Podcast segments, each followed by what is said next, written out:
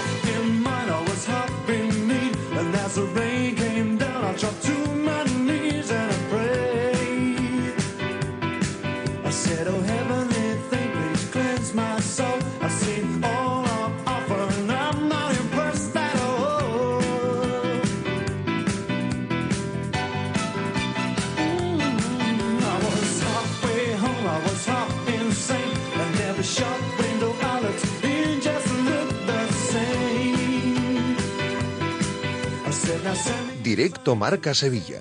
Agustín Varela.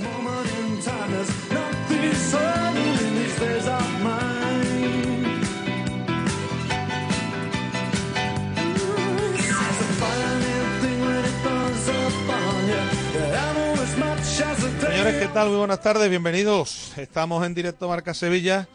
Comenzamos esta semana del mes de febrero que nos trae de nuevo la competición europea el próximo jueves. Una semana eh, que va a desembocar con partidos importantes en el fin de semana, pero sobre todo un lunes que nos deja una jornada en la que mm, hemos asistido a dos empates de los nuestros con distinto sabor, ¿no? Diría yo, ¿no? Porque yendo por orden cronológico, y después de lo que había acontecido, ya veníamos avisando durante toda la semana, si recuerdan, que el Sevilla iba a jugar sabiendo lo que habían hecho sus rivales, sobre todo el Cádiz en Pamplona. Y claro, eh, yo creo que esto condicionó de alguna forma también el partido de, de las 9 de la noche del sábado, el que se disputó en Mestalla. El Sevilla que consiguió un empate que le vale, claro que le vale. Este empate seguramente no hace demasiado tiempo, si hubiese antojado insuficiente, pero como los de abajo están empeñados en no ganar, no se sabe cuál es peor, eh, obviamente el punto hace que el Sevilla se aleje de forma casi definitiva, insisto, de una zona baja en la cual no se sabe quién es peor.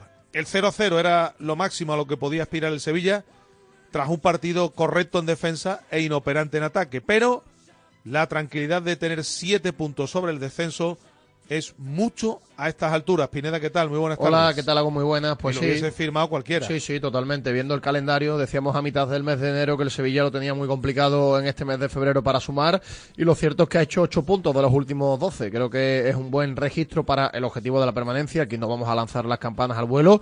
Simplemente el Sevilla está cumpliendo con su obligación, que no era otra que conseguir esa permanencia. Y de momento, pues Quique ha conseguido varias cosas, ¿no? Primero, revitalizar un equipo que parecía muerto, empezar a dejar porterías a cero, dos de forma consecutiva, gracias, entre otras cosas, a, la vuelta de Nilan, que es un portero de garantías, que para lo que tiene que parar y que además de vez en cuando salva alguna acción de, bastante mérito. Y el otro día, en ataque, el Sevilla fue un cero, un equipo totalmente inoperante, con ningún tiro a puerta o un tiro, creo que fue en el partido. Y luego, pues el Valencia solo tuvo dos acercamientos y, también sacados con, con, buenas intervenciones, sobre todo en el mano a mano con Yarenchu por parte del portero del Sevilla. Yo coincido contigo, el punto le vale por lo que han hecho los rivales y estar a siete puntos en el Ecuador de febrero, ya te digo yo, si lo hubieran firmado en el Sevilla durante el mes de enero. Ahora Real Madrid, luego Real Sociedad, eh, Almería y Celta son los cuatro partidos que le quedan al Sevilla antes del parón de Semana Santa y si consigue sumar seis puntos más o menos de, de estos hecho. dos partidos lo tendrá ya prácticamente hecho de forma virtual. Y el Betis, el Betis sumó un punto que le sabe a poco, ¿no? Es verdad que el Betis ha hecho 11 de los últimos 18 puntos. Menos mal que fuera de casa ha elevado el nivel el conjunto verde y blanco porque las tornas han cambiado. El Betis ha sumado un triunfo en los últimos ocho partidos como local. Es verdad que aquí metemos también lo de competición europea de estos ocho. Metemos el de el Rangers y el del Dinamo de Zagreb. Pero un triunfo de ocho en casa, lógicamente, hace indicar que hay que activar algún plan distinto, ¿no? El Betis empató sin goles y el Betis ha dejado de tener esa fiabilidad que tenía en casa. Previsible, lento e inofensivo en la primera parte, mejoró en la segunda y debió ganar. Y debió ganar porque el Betis creó en la segunda parte, en el tramo inicial, ocasiones como para haber ganado el partido. Pero nadie es capaz de, de desatascar los partidos desde que no está un tal Isco. Es así. Con Isco el Betis también perdía y también empataba, pero era Pineda el hombre que estaba desatascando los partidos. Es que además, Agus, los datos de Isco con los goles que había hecho en los últimos partidos y la incidencia en el juego eh, son muy llamativos. También te digo una cosa, si tú tienes a un jugador como Isco, que era de los mejores de España, ¿cómo no se va a notar la ausencia de, de Isco Alarcón? Pues claro que se nota, y el Betis está mucho más espeso en ataque, intenta hacerlo con alguna jugada individual de Fornar por la derecha, con Fekir, que obviamente no está ni mucho menos cerca del nivel del, malagueño, y bueno, es cierto que, es curioso lo que, lo que son las rachas y las dinámicas. Eh, el Villamarín ahora en los dos últimos meses ha dejado de ser un fortín y se están escapando puntos ante rivales que en teoría los tendría que sacar, y hombre, eso le está, le está impidiendo al Betis, mm, pues no raro tener más o menos amarrada la sexta plaza, porque en esta jornada ha vuelto a ganar la Real Sociedad después de bastante tiempo y, el equipo de Donostierra que lo supera de nuevo en la clasificación. Y mira que los resultados eran buenos porque la había sido goleado por el Atlético de Madrid, Valencia empató con el Sevilla y el Betis de haber ganado ayer, no, digo que sentenciara, pero sí hubiese puesto una distancia importante ya, se habrían ido, ¿no? Otra vez los los siete primeros de la clasificación, así que habrá que esperar a que el equipo mejore. Eh, no solo Isco, sin Isco Guido y Ayoce todo es más complicado, porque estamos hablando de tres futbolistas capitales en el Betis. Eh, más allá de las ausencias, que son muy importantes, insisto, yo ayer lo decía, quítenle ustedes a cualquier equipo de España a sus tres o casi sus, sus tres mejores futbolistas. ¿Cómo no se va a notar? Pero más allá de ello, hay que intentar activar algún plan distinto y eso es la tarea del entrenador para que en casa las cosas caminen de forma diferente. Ayer terminó jugando, por ejemplo, con una doble punta, debutó Bacambú, que estuvo muy bien, me gustó mucho Bacambú, Chimi mal, Chimi más, más eh, preocupado de pelearse con, todo el mundo que de jugar al fútbol, Chimi, a Chimi le debe decir a alguien que esto no es Osasuna, que aquí no están los Indargorri, que aquí no hay que animar a nadie, aún así vi como mucha gente aplaudía a Chimi cuando se retiraba, cosa incomprensible, pero bueno, en fin, las cosas, ¿no? Yo no digo que le abuchearan, pero tampoco hizo nada el futbolista para que se pusieran en pie incluso algunos espectadores, pero son las cosas del fútbol. Y me gustó Bacambú, que creo que le puede aportar cosas al Betis porque es un delantero, Pineda, de los que no tiene el Betis, un delantero que vale espacio. Con muy mala idea, además, ¿eh? cada vez que recibía sacaba cosas muy positivas, se sacó un tiro de la chistera con y viene como un avión al lado de los sí, otros. Sí, totalmente, con una muy buena parada del, portero rival y, lo cierto es que en esos minutos que estuvo sobre el campo demostró que, es un futbolista que, tiene ese veneno para hacer daño, que vale espacio y que aporta cosas distintas de lo que tiene el Betis. Yo coincido contigo, a mí me gustó también más Bakambu que el Chimi, que estuvo más pendiente de pelearse con Duarte y con, el, y con el compañero, que también lo estuvieron molestando bastante, ¿eh? porque hay algunas imágenes de Akar, el central de la Claro, Pineda, porque los contrarios no son tontos y saben a quién tienen que, picar. Se llevó dándole con la, la manita todo el partido, todo el partido. Claro, porque es que los contrarios no son tontos, ahí es donde no tiene que entrar Chimi. Bueno, pues vamos a ver, ¿no? Con Bacambú, si el Betis para el jueves es una de las cosas a las que hay que agarrarse. Bacambú va a estar para el jueves, a ver si por ahí empieza a solucionar un poco el problema de, del ataque el conjunto verde y blanco que de momento tiene que hacer un gol. A partir de ahí ya veremos lo que ocurre. Eso será el jueves. El Betis va a viajar el miércoles y va a regresar esta vez muy tarde. Va a regresar el viernes por la tarde, porque eh, va a entrenar el equipo allí el viernes. Así lo ha querido Manuel Pellegrini. Y para el domingo, que eso será yo otro cantar, porque primero está la batalla de, mm, de Zagreb. Primero va a estar lo que va a ocurrir el jueves. Miranda, Sócrates y Roca bajas para recibir al Athletic Club de Bilbao. Es verdad que para el domingo, al no haber inscrito varios futbolistas en competición europea, va a tener más opciones. Pero si tiene un problema en el lateral izquierdo, el próximo domingo el conjunto verde y blanco. A ver qué hace ahí Pellegrini. Eh, vamos a. Han salido jornada, jornada vigésimo novena, horarios. La última antes de Semana Santa, pues el domingo de pregón. Juegan además los dos equipos, luego repasamos el horario escucharemos los sonidos más interesantes y también viene nuestra portada la brillante edición de, una, de un maratón de Sevilla que nos dejó una marca estratosférica. Geleta, el etíope, paró el crono en 2.03.36, pulverizando el récord de la prueba. Ah, impresionante, ¿eh? Estuvo excepcional Shakir, campeón de España, mínima también para París, 2.07.46 al igual que Esther Navarrete. Consiguieron mínimas los dos campeones de España que estarán en los Juegos. Y, y, el, hombre Azaf- de, y el hombre de la piña. uf, el Tie- hombre de la Tiene que venir a nuestra portada, el hombre de la piña. Y Hebrun categoría femenina que se impuso la Etíope en 2.22.13. Paró, detuvo el crono en una prueba espectacular. Espectacular, la verdad que espectacular. Tanto las imágenes que se vivieron a nivel profesional con esa récord, con esa marca, ese récord de la prueba, como el componente popular de muchísima gente corriendo por las calles de Sevilla. Tenemos una gran maratón en nuestra ciudad, así que hay que disfrutarla en todas las ediciones. Y bueno, pues el domingo estuvo pues, una, una jornada de, de running espectacular por las calles de Sevilla. Y también, por cierto, la derrota del Betis de baloncesto en Coruña. ¿eh? Sí, sí. La derrota, y más que la derrota, las noticias que llegan desde México Sí, con la orden de búsqueda y captura para Carlos Lazo. El dueño ahora mismo del equipo, ¿no? Se puede decir, ¿no? correcto. El CEO, dueño, el que, eh, bueno... Orden de busca y captura, que ya aparece, imagino que estarán al tanto, para, para Carlos Lazo, que vamos a ver esto, vamos a ver esto, cómo va afectando a- al equipo. Pero bueno, estas cosas son las que ocurren cuando uno se va a otros sitios y negocia con gente que obviamente pues no tienen el recorrido que tienen la gente que, que pudieran estar aquí, ¿no? Al cargo, lógicamente, del equipo. Bueno, eh, los titulares que nos llegan de la mano de Car Key System, la empresa líder en llaves de coches, ¿eh? siempre decimos lo mismo, te solucionan cualquier problema con las llaves de tu coche.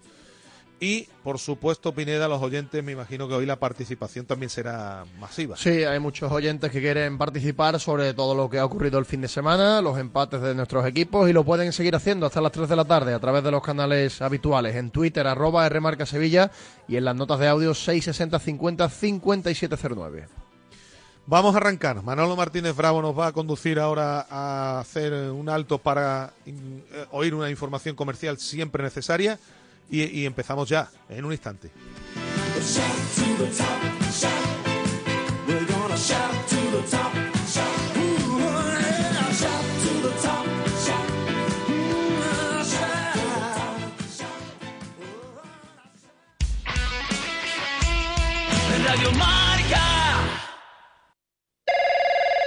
Manuel, he perdido las llaves del coche y es la única que tenía.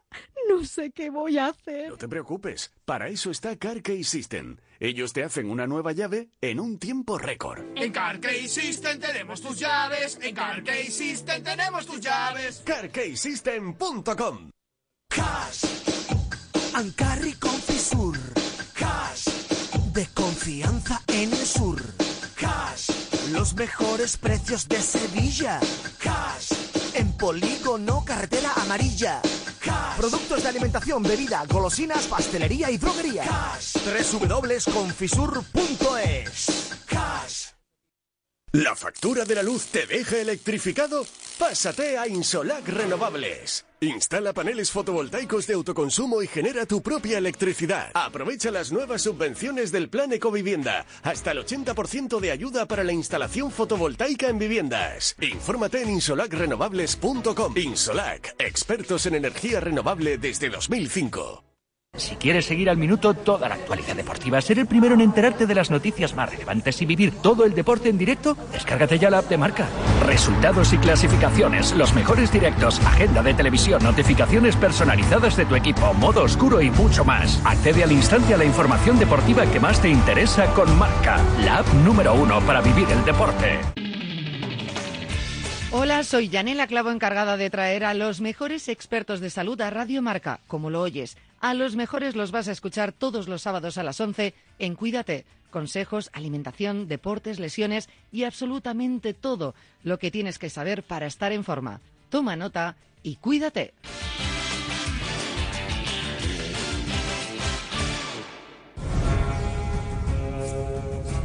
En Radio Marca, Seriadictos. Todos los sábados de 8 a 9 de la mañana, Seriadictos, el programa de radio para los que dicen que no ven la tele. Seriadictos, un programa para los que están hechos en serie. Porque las series son cosa seria, Seriadictos.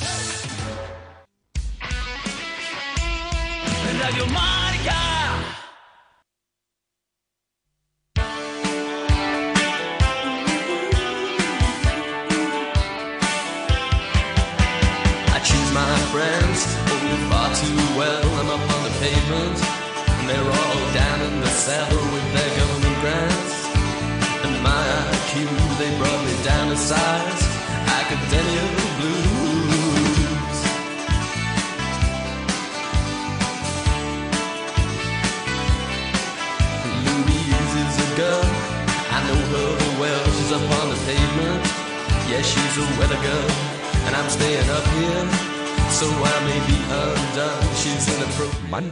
de audio al 660 50 5709. She smiles my way. My eyes go out in vain. She's got perfect skin. 1 y 20, estamos en directo Marca Sevilla. A ver, antes que nada, porque tenemos que hablar del partido de ayer del, del Betis, tenemos que abordar la actualidad del conjunto verde y blanco. El equipo viaja pasado mañana a, a Zagreb, Pineda, y el Sí. equipo hoy ha vuelto a entrenar sin, sin William Carballo, que ayer se cayó a última hora de la convocatoria. Sí, por una molestia, efectivamente. Se cayó a última hora, hombre. Y en una convocatoria para Europa, donde hay muchas bajas eh, significativas, hay sancionados y futbolistas que no están disponibles y que no están inscritos, pues numéricamente el Betis va a ir bastante cogidito muy con, cortito, con porque- alfileres, efectivamente. Porque, claro, podría tener, el otro día tenía, creo que eran tres integrantes tan solo del primer plantel en el banquillo. Sí. Mm, con Bacambú, que no, que recuerdas que no fue convocado, hubiesen sido cuatro. Y, y claro, para esta, para esta convocatoria puede haber incluso uno menos, porque aunque entre Bacambú se cae Petzela y se podría caer William Carballo. Claro, se cae Pesela que está sancionado, eh, por tanto con Bacambú estarían más o menos igualadas las fuerzas en cuanto a, a número y si se cae William Carballo pues con un futbolista menos. Eh, la verdad que para el Betis afrontar un partido en Europa a domicilio donde tiene que remontar una eliminatoria con 11 jugadores de campo y solamente dos en el banquillo eh, Sí. es tarea complicada, es muy complicado. 11 jugadores de campo del primer plantel. Bellerín, Miranda, Chadi Riad, Johnny Cardoso, Marroca, Fekir, Rodri, Abde, William José, Ruibal y Bacambú. Eh, de la lista B, los canteranos Asam, Pleguezuelo, Enrique y Sorroche.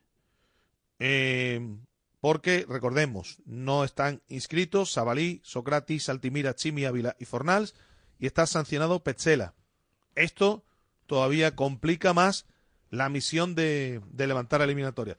No porque los que vayan no tengan nivel suficiente para levantarla, Pineda, sino por, por cómo se puede hacer de largo el partido y los pocos argumentos que va a tener Pellegrini si el partido se alarga. Claro, hombre, al final... Que se puede ir a la prórroga, por ejemplo. Si el Betis gana el partido por uno, independientemente de cómo quede, porque ya no hay valor doble de los goles fuera de casa, pues el partido se puede ir a 120 minutos más, más las prolongaciones.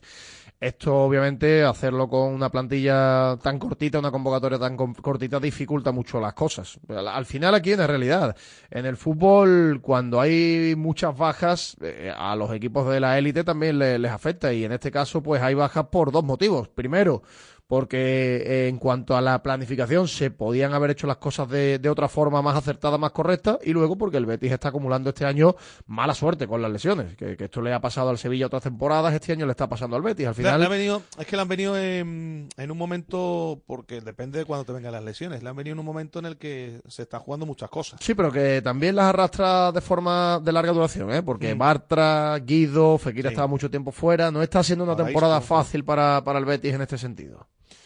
Bueno, pues la noticia del día que nos llega de la mano de Insolac, ¿eh? la empresa instaladora de energía fotovoltaica desde 2005, aprovecha las subvenciones de hasta el 80% para viviendas, empresas y comunidades de vecinos. En Polígono Industrial Nueva Espaldilla, en Alcalá de Guadaira, en el 954-529-942 o en info arroba insolacrenovables.com.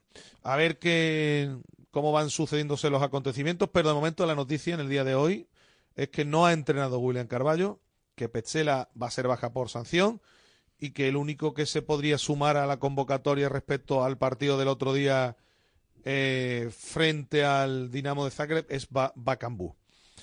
Ayer empate, lo decíamos, sin, sin goles. El Betis ha dejado de ser fiable en casa. El equipo, en la primera parte, a mí me sorprendió, ahora lo escucharemos, la respuesta de, de Manuel Pellegrini. Porque eh, Manuel Pellegrini, ayer, cuando le preguntamos por qué esa diferencia entre el Betis de la primera parte que fue un Betis previsible, lento, que casi no creó fútbol en ataque, que mm, no inquietó mm, casi en ningún momento a, a Sibera. ¿Por qué esa diferencia de, de esa primera parte con el Betis que vimos en los primeros 20 o 25 minutos de la segunda parte? Que sin ser un auténtico huracán sí metió al Alavés en su área, dispuso de dos o tres oportunidades clarísimas para haberse puesto por delante. Incluso Luis García Plaza, después Pineda, en la sala de prensa, admitió que él en los primeros 20 minutos de la segunda parte creía que el partido se les iba ya. Sí. Eh, claro, cuando yo le pregunto esto a Pellegrini y él dice que, que él no vio tampoco tanta diferencia entre la primera y la segunda parte, entonces sí a lo mejor estamos ante un problema, si el entrenador dice esto. Porque yo creo que el Betis de la primera parte no se pareció en nada al Betis que arrancó en la segunda parte. Yo no sé si tú tienes la misma sensación. Sí, yo creo que sí. Yo creo que la lectura en este caso de los cambios no, no terminaron de aportar de- demasiado al Real Betis Balompié, salvo el caso de Bacambú, que es verdad que estuvo más acertado y, y llevó peligro en los últimos minutos, pero eh, no fue un buen partido de- del Betis, que, que tuvo alguna que otra ocasión. Por ejemplo, esa jugada muy buena por la banda derecha de Fornal y el remate de, de Miranda, que hizo una gran parada el portero rival, pero es verdad que necesita... Hay otra de Cardoso, Sí, hay otra de, Fe- de Fekir que hace un paradón Eh, Sibera. eh, exacto, pero necesita quizá un poco más de continuidad en el ataque, Mm. pues, sobre todo cuando juega como local. Sí, sí, sí, totalmente. Totalmente. Y por eso digo que el Betis. Es verdad, es verdad que si repasamos los partidos del Betis en casa, te voy a decir una cosa, ¿eh? El Betis tampoco es que haya sido un torrente en ningún partido de casa. Pero mm, hasta antes de Navidades lo- los desatascaba los partidos. Sin jugar un fútbol brillante, acababa imponiéndose a sus rivales. Los partidos estaban en el alambre, pero acababan poniéndose a sus rivales. Muchos de esos partidos desatascados por, la, por acciones individuales de Isco, o, o el propio Ayoce, ¿no? Que, que ha hecho goles también en el arranque de temporada, que han sido importantes. Al Betis tampoco hay que descubrir nada si decimos que le faltan Isco, Ayoce y, y Guido, que son tres de sus principales piezas, ¿no? Hagan un ejercicio, como yo contaba también anoche, y quítenle a cualquier equipo a sus tres principales piezas. Quítenle al Madrid a, pues que te digo yo, a, Rodrigo, a Vinicius y a Bellingham, a ver si no se nota, o quítenle al Barcelona a Gaby, a, Pedri, mejor dicho, a este chico Yamal que está ahora como un tiro y a Lewandowski, por poner un ejemplo. Y estábamos hablando de, de dos plantillas que no tienen nada que ver con la del Betis. Pero aunque esto sea así, que evidentemente lo tiene que notar el equipo, ha llegado el momento en el que, por lo menos en casa, hay que el entrenador tenga que agitar el árbol y tenga que inventar algo Pineda para que el Betis no deje o no sea un equipo mm, en muchas ocasiones lento y previsible. Hay que no sé de qué forma, ¿eh? porque no es fácil, no va a cambiar ahora la forma de jugar Pellegrini a estas alturas, pero algo hay que hacer. Algo hay que sí, hacer. hombre, evidentemente, algo, algo hay que hacer porque al final necesita que no se le vayan escapando tantos puntos ante este tipo de, de rivales. Ayer en el banquillo, hombre, es verdad que había jugadores. Eh, Otra cosa es el rendimiento de esos jugadores cuando, cuando habitualmente juegan. Estaba Diao, que es un futbolista dinámico, estaba Rival, que es un futbolista dinámico, estaba Bacambú, que ya vimos que pudo aportar en esos 25, 26 minutos que jugó, William José, que es el máximo goleador de la plantilla, eh, eh, jugó Rodri, que volvió a no estar demasiado bien y empieza a desesperar un poquito. En este caso, ayer, por ejemplo, en la convocatoria sí que había bastantes futbolistas de la primera plantilla, ¿no? porque, por ejemplo, también estaba Chadi, estaba Sabalí, estaba Altimira, había jugadores. Por tanto, Pellegrini, pues ya, ya no es solo cuestión de, de hombres y de nombres, sino a lo mejor cambiar, tocar alguna cosita en el sistema para, sobre todo esos partidos de casa, que no se le vayan. termina con dos puntas. Por Exacto. ejemplo. Por ejemplo, ayer lo intenta probando con dos puntas. Es que, claro, estoy aquí repasando los partidos últimos que ha jugado el Betis como, como local. Eh, se le escapó el del Dinamo de Zagreb. Se- uno de ocho. Se, le escapó el del Alavés, se le ha escapado el del Getafe. eh, con el Barça, vamos a decir que es normal.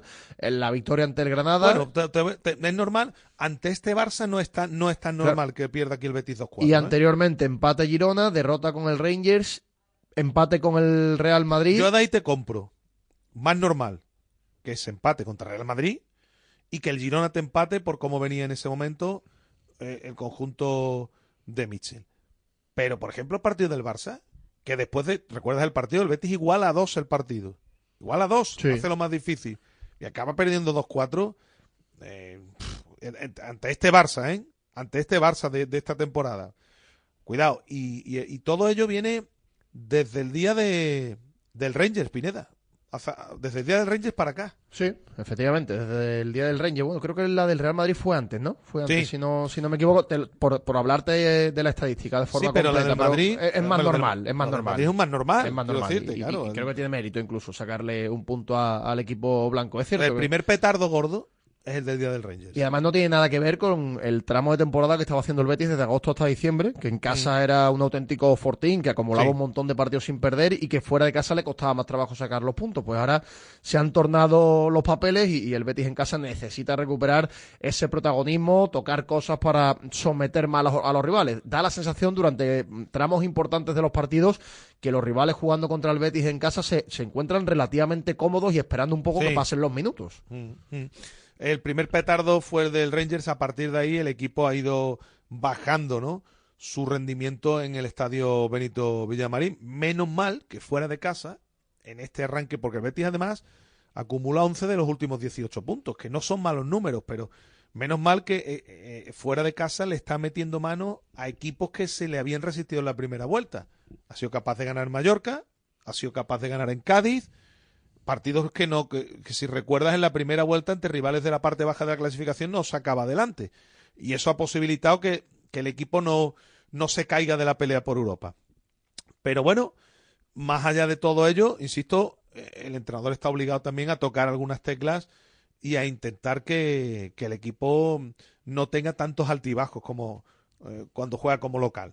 Ayer además acaba el partido unos cambios que no surtieron, más allá del de Bacambú, el resto no surtió efecto, porque acaba jugando además Fekir una posición rarísima, que Fekir, yo no sé si ya en ese momento incluso tenía que estar en el campo, o si va a estar en el campo, yo creo que tenía que haber estado más cerca de la portería. Eh, termina, Rodri termina William jugando José, sí. con Rodri y William José, que tampoco es que aportasen demasiado. Insisto que más allá de Bacambú, los cambios ayer tampoco fueron los, los más acertados.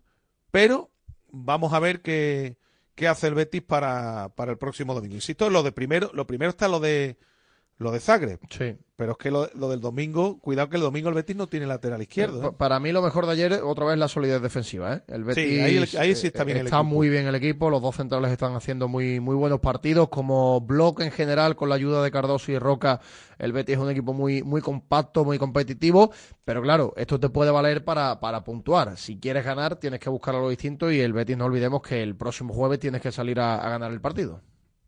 Claro, es que esta forma de jugar con un doble pivote, recuerdas que al principio también comentamos que esa pareja de Guido y Marroca era una pareja que le daba mucha solidez al equipo, pero que le faltaba también más, eh, pues eso, más veneno en ataque. El veneno empezó a aportarlo Isco o, o lo ha aportado Isco, que es el que venía a recibir la pelota. Con la pareja Marroca y Johnny Cardoso pasa un poco igual, ¿no? Es una pareja que fuera de casa pues sí te mm, puede servir más porque se supone que cuando el Betis va fuera de casa el conjunto local tiene que exponer un poquito más y ahí el Betis puede encontrar más espacios, pero cuando tú tienes que llevar el, el peso del partido, ahí falta imaginación, falta talento, falta lógicamente el desequilibrio que y romper líneas como lo hacía Isco. Esto lo está intentando hacer Pablo Fornals, pero le resulta más complicado porque Fornals además es un futbolista que está partiendo desde la banda derecha. Ayer hay un momento en el que acaba jugando en el medio campo y, y nuevamente tiene que volver a la derecha porque no estaba tampoco siendo o estaba su actuación estaba siendo la más afortunada. Quiero decirte con esto que, que bueno, que, que hay que buscar soluciones para que el equipo aparezca más en, en ataque. Vamos a ver si va también recuperando efectivos y vamos a ver qué ocurre. De cara al jueves, pues de cara al jueves, hombre, yo creo que la actuación de Bacambú te da que pensar que el equipo, por lo menos en ataque, va a tener algo más. Pero vamos a ver Pineda cómo se comporta con dos centrales, además uno de ellos que no es central, y los dos zurdos. Claro, sí, sí. Los dos- los dos zurdos, ¿eh? Evidentemente. Para el, para el jueves con la baja de Pesela y vamos a ver qué pasa con William Carballo, pues lo va a tener complicado el Betis y va a tener que reinventarse para, para ir a por el partido sin terminar de descuidar el sistema defensivo. Bueno, yo creo que para el jueves nos va saliendo Silva en la portería. En la derecha, a la derecha volvería Aitor Ruibal, en la izquierda Miranda, porque además no va a poder jugar el domingo. Estarían, no hay otros, centrales Chadi y Marroca, tengo curiosidad, Pineda, por ver quién va a colocar en la derecha. Claro. Siendo los dos zurdos. Imagino que a Cachadi, imagino. está más que- acostumbrado, Que, central, claro, me imagino. Por delante, bueno, pues eh, vamos a ver quién, quién utiliza, porque si no está William Carballo, Altimira no está escrito, uno de ellos será Cardoso, Sí, yo, Johnny seguro. eh, y vamos a ver quién es el otro futbolista que le acompaña ahí, porque al estar Roca haber retrasado su posición, a ver quién acompaña a, a Johnny A Cardoso. ver si recupera a William Carballo. A partir de aquí, eh, segura la presencia de, de, de Fekir. Seguro, Fe- Fekir sí. jugará. Abde, Abde yo creo que en un lado. Vamos a ver si en el otro lado aparece, por ejemplo, Masán, o, o, o, o Bacambú. o Bacambú. Para, o Bacambú para que juegue de, en punta William José. Porque tiene que buscar mayor profundidad Sí, en ataque. Es verdad, puede ser una opción, ¿eh? Poner a Bacambú más escorado a, a la banda y con William José y tener a- al menos a dos futbolistas que, que tienen gol en, en el 11. Bueno, pues esas son las... Por cierto, que nos dice por aquí un oyente que, que cuando el Betis tiene lesiones es mala suerte y cuando el Sevilla las tiene era cuestión de preparadores hombre, físicos, no. A ver, Hombre, no. yo me voy a explicar. Cuando hay muchas lesiones, una plaga de lesiones, hay un componente importante de mala fortuna. Luego también está la calidad física, pero cuando nosotros contamos del tema de los médicos y los preparadores físicos del Sevilla, eso no era una hipótesis, era información. El cuerpo técnico de Lopetegui estaba muy enfadado con lo que estaba ocurriendo con la prevención de lesiones y con el cuerpo médico, hasta el punto de que, bueno, e incluso se propuso que hubiera cambios desde, desde el No, los hubo, entrenador. Los. Efectivamente, los hubo, ¿no? Entonces, hubo. lo, aquí se- lo que, se contó, lo que se contó fue la información que había. Si en el Betis llega el momento que Pellegrini entiende que los médicos y la preparación física no es la adecuada, Pero bueno, además la es que- contaremos también. no sé este oyente a qué se quiere referir, cuando Ayoce está fuera por una entrada, por una contusión, Isco es verdad que es muscular. Cuando Guido está fuera porque en un entrenamiento, Pineda, se tuerce el, el tobillo y se parte el, el peroné, Claro, es que no tiene nada que ver. efectivamente. Es que no tiene absolutamente nada que ver. Estoy hablando de los tres porque son los tres futbolistas más importantes, ¿no? Son futbolistas que están fuera, muchos de ellos por contusiones y golpes, que eso es una cuestión de mala fortuna, efectivamente, de mala suerte. Lo que ocurría en el Sevilla, lo que ocurría en el Sevilla se entendía que no era precisamente todo El problema del Sevilla eran las recaídas, las recaídas Claro, y, y la tardanza en recuperar. Que no tiene nada Y- que ver. Y, y había un malestar en el cuerpo técnico hasta el punto de que se produjeron cambios. Por No eso tiene conta- nada que ver. contamos la información que, que manejamos. Por cierto, eh, ayer se pide una acción, eh, se pide penalti, a mí en el campo no me la pareció y yo creo que tampoco el árbitro, si el árbitro estima que el contacto no es suficiente, por eso digo que a mí ya, yo no sé ya cuándo tiene que entrar o cuándo no tiene que entrar el VAR. Porque, a ver, a mí no me parece penalti lo de Fekir, ¿eh? Lo digo ya, Pineda, a mí no me parece penalti. Ni a mí. Pero lo que no puede ser es que entre el VAR, que llamen a Gil Manzano para una acción más o menos parecida, la del Granada, no sé si la viste, Sí, sí, yo. La, claro. la- la del Granada sí la vi, la que pitaron penalti y luego lo anularon. Eh, Eso es, es que no tiene sentido. Ahí tiene que prevalecer lo que pita el colegiado porque no son acciones claras y meridianas. Si Gil Manzano pita en esa acción penalti, el penalti se tiene que quedar pitado. Y si eh, ayer el colegiado no pita penalti en la de Fekir, el penalti no tiene que revisarse en el VAR. Tendría que ser así. Pero es que nos estamos volviendo locos, porque el VAR llama a los colegiados para acciones, se dijo por activa y por pasiva que el VAR solo iba a entrar en acciones claras, en errores evidentes. Y cuando hay un contacto, hombre, pues hay momentos en los que hay que dejar que, que es el árbitro de campo el que pita. Y a mí, sinceramente, ayer no me parece penalti lo de Fekir, pero bueno, eh, hay gente que lo, que lo reclamó. Sí me pareció el descuento inapropiado. Cortito, ¿no? Creo que tres minutos, hombre, con los cambios que se habían hecho, se había perdido tiempo, era por lo menos para cinco minutos. Y ahí sí yo creo que Busqué Ferrer estaba loco por quitarse de en medio. Que es un árbitro que a mí me gusta pitando, ¿eh? Pero ayer el hombre me parece a mí que vio cómo estaba el partido, se puso un poquito nervioso y dijo, yo cuanto antes me quite en medio aquí, mejor. Aún así no, Fue- no fueron, tuvo- fueron cinco ventanas de cambio, son dos minutos y medio. Al no haber goles, bueno, por, por las pérdidas de tiempo, quizá un minutillo más, en vez de tres, cuatro, quizá. Lo el portero, le tuvo que llamar la atención. Sí. Hubo que atender a algún futbolista también, pero bueno, tampoco ayer el Betis puede achacar a, ni mucho menos a la actuación arbitral nada de lo que ocurrió, o mejor dicho, nada relacionado con el, con el resultado. Bueno, pues nada, vamos a ver qué ocurre en el entrenamiento de mañana. El equipo va a viajar el miércoles por la mañana y va, va a volver Pineda esta vez el viernes por la tarde. Sí, va, va a entrenar allí, va a hacer el entrenamiento Sí. de recuperación allí y van a volver a mediodía para llegar a Sevilla por, por la tarde. Es, la Es otra fórmula. Ha entendido Pellegrini que lo mejor es que la gente descanse bien allí el viernes, que el equipo entrene el viernes y una vez que entrene, pues ya venga para descansar a su casa cada uno el viernes por la tarde. Exacto. Es otra, otra forma de verlo. Bueno, antes de seguir con más asuntos, vamos a echar un vistazo a lo que publican nuestros compañeros, como siempre hacemos, de la mano de Social Energy, esa revolución solar que está dando la vuelta a Andalucía.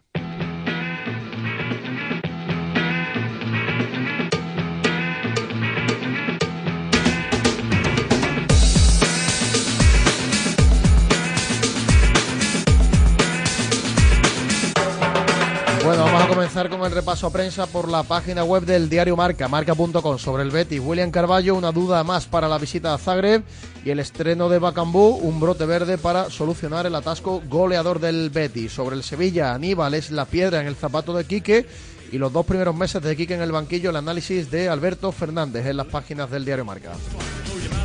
En mucho deporte sobre el Betis a la vez, sin gol y con escasos fuelles sobre el Sevilla, Quique Flores obra el camino desde el desastre de Girona.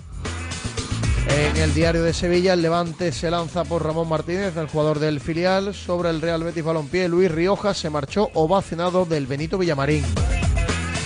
Y en el desmarque sobre el Betis, el Olympique de Lyon insiste en Abder Vinicius para verano. Sobre el Sevilla Fútbol Club, Nilan se gana la renovación, mejores datos que Neuer, Oblak y Ederson.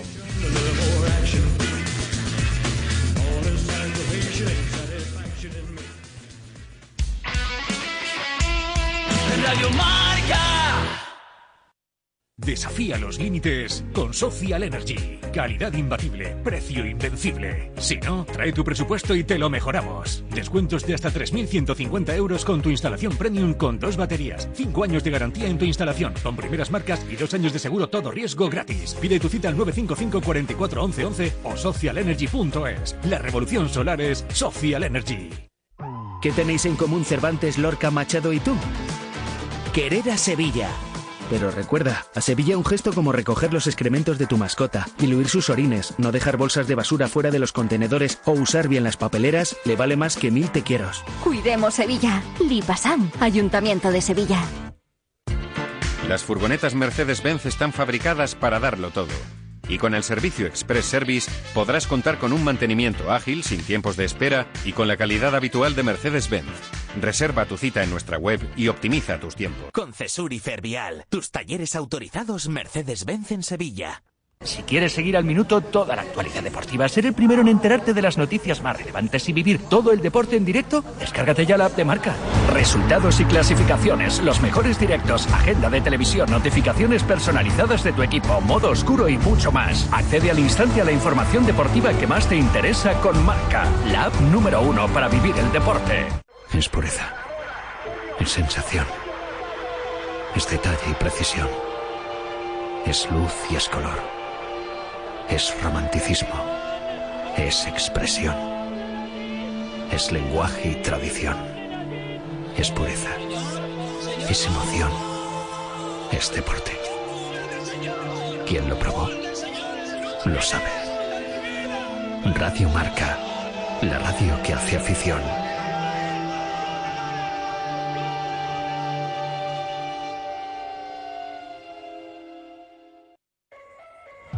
Canastas, triples, asistencias, mates, tapones. El mejor baloncesto se juega en Radio Marca. Sergio Oscariolo, Sergio, hola, ¿cómo estás? Muy buenas. Poder eh, volver a codearlo con los mejores. Y en ese momento he dicho, coño, Pablo, pero es gilipollas y vamos a ganar. Bueno, estamos con eh, Sergio Rodríguez. Hombre, Sergio, la- siempre quieres ganar todo. La madrugada del martes al miércoles, de dos y media a tres y media de la mañana, saltamos a la cancha de Nos gusta el básquet con Carlos Santos. Y recuerda que lo puedes escuchar en podcast cuando quieras y donde quieras.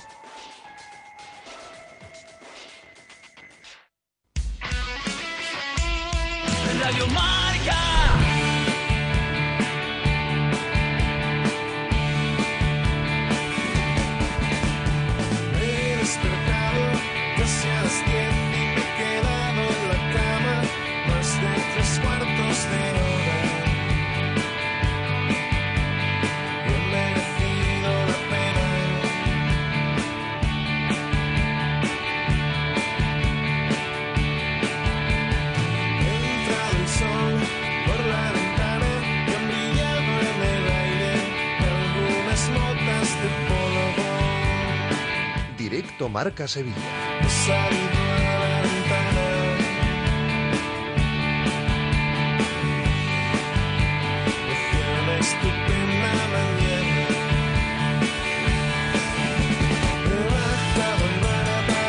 Bueno, eh, vamos a continuar, dos menos cuarto. Seguimos en directo Marca Sevilla. Noticia mm, que se ha producido hace tan solo unos instantes, Pineda. Una noticia de más relevante, porque ahora la vamos a comentar. El Betis anuncia la ampliación de contrato de Fran Vieites. Hasta 2026, efectivamente. Yo creo que merecida, ganada pulso por el chaval con mucho trabajo. Este portero que recaló procedente del Lugo en las categorías inferiores y que renueva hasta 2026. Y bueno, pues esto de cara al futuro más inmediato de la portería del Betis, pues podría tener consecuencias, ¿no? Vamos a ver qué ocurre. Lo normal es que Bravo ya finalice su vinculación con el Betis cuando termine. Y pues quedaría Ruiz Silva y Fran Vieites, ¿no? A ver qué, qué opta, por qué opta el Betis para el año que viene en la portería. O me digo que la noticia puede ser relevante porque es un portero que ya no tiene edad para que se vaya a ningún lado a foguearse. Pineda, un portero que ya tiene una edad, que ya ha pisado la primera división y lo ha hecho bien. Y ya hemos conocido la noticia de que, bueno, pues el Betis ha tenido alguna que otra oferta por Ruiz Silva, que ya intentó salir en verano y que no le haría ascos precisamente una salida del Betis. Por tanto, el Betis con esta renovación yo creo que ya queda claro que no va a fichar a dos porteros. Ficharía a uno. A uno, claro, efectivamente, como mucho a un portero. Sale Ruiz Silva, vendría un portero para intentar, bueno, un portero, digamos, titular y que Fran Vieites le, le compitiera la portería. Ese es- yo creo que es un poco la lectura, ¿no? No sé si estás conmigo de acuerdo que se saca después de, esta hay noticia. que ver también lo que, lo que quiere hacer el Betis y tener a dos porteros o tres de, en la primera plantilla. ¿eh? Es que también eso es bastante relevante. No sé si va a optar por tener dos porteros y luego, si hiciera falta, tirar de gente del filial. O, o bien tener a tres porteros, Ruiz Silva, Fran Vieites y fichar a, a otro portero de, digamos, de perfil un poquito más bajo para, para Mm. competir en esa, en esa plantilla. No, no sé muy bien por dónde van a tirar de momento. Bueno, vamos a ir con, con las notas de voz, ¿no? Con las notas de, de audio. No, pero antes primero, perdón. que me Vamos a escuchar a. Pellegrini. Antes tenemos que escuchar a Manuel Pellegrini. Exacto, es. vamos a escuchar al mister del Betis. El Ayer Manuel Pellegrini, sí. bajó un poquito el tono del mensaje y, y habló así del empate de su equipo delante de su gente. Bueno, lo veo como un partido bastante completo que hicimos, mucho mejor de lo que hicimos el jueves. El jueves ha tenido mucha recriminación a la intensidad o a la, o a la necesidad de, de buscar los tres puntos del minuto uno. Hoy día lo hicimos, tuvimos oportunidades para haberlo logrado y no la pudimos convertir, pero en términos generales, por supuesto, a excepción de resultados, que son dos puntos perdidos en casa sin lugar a dudas, el funcionamiento del equipo y la actitud me deja conforme. Eh, hola, mister. Agustín Varela de Radio Marca. En la primera parte han pasado muy pocas cosas. En la segunda el equipo sí le ha metido más intensidad y ha creado ocasiones para haber ganado el partido claramente.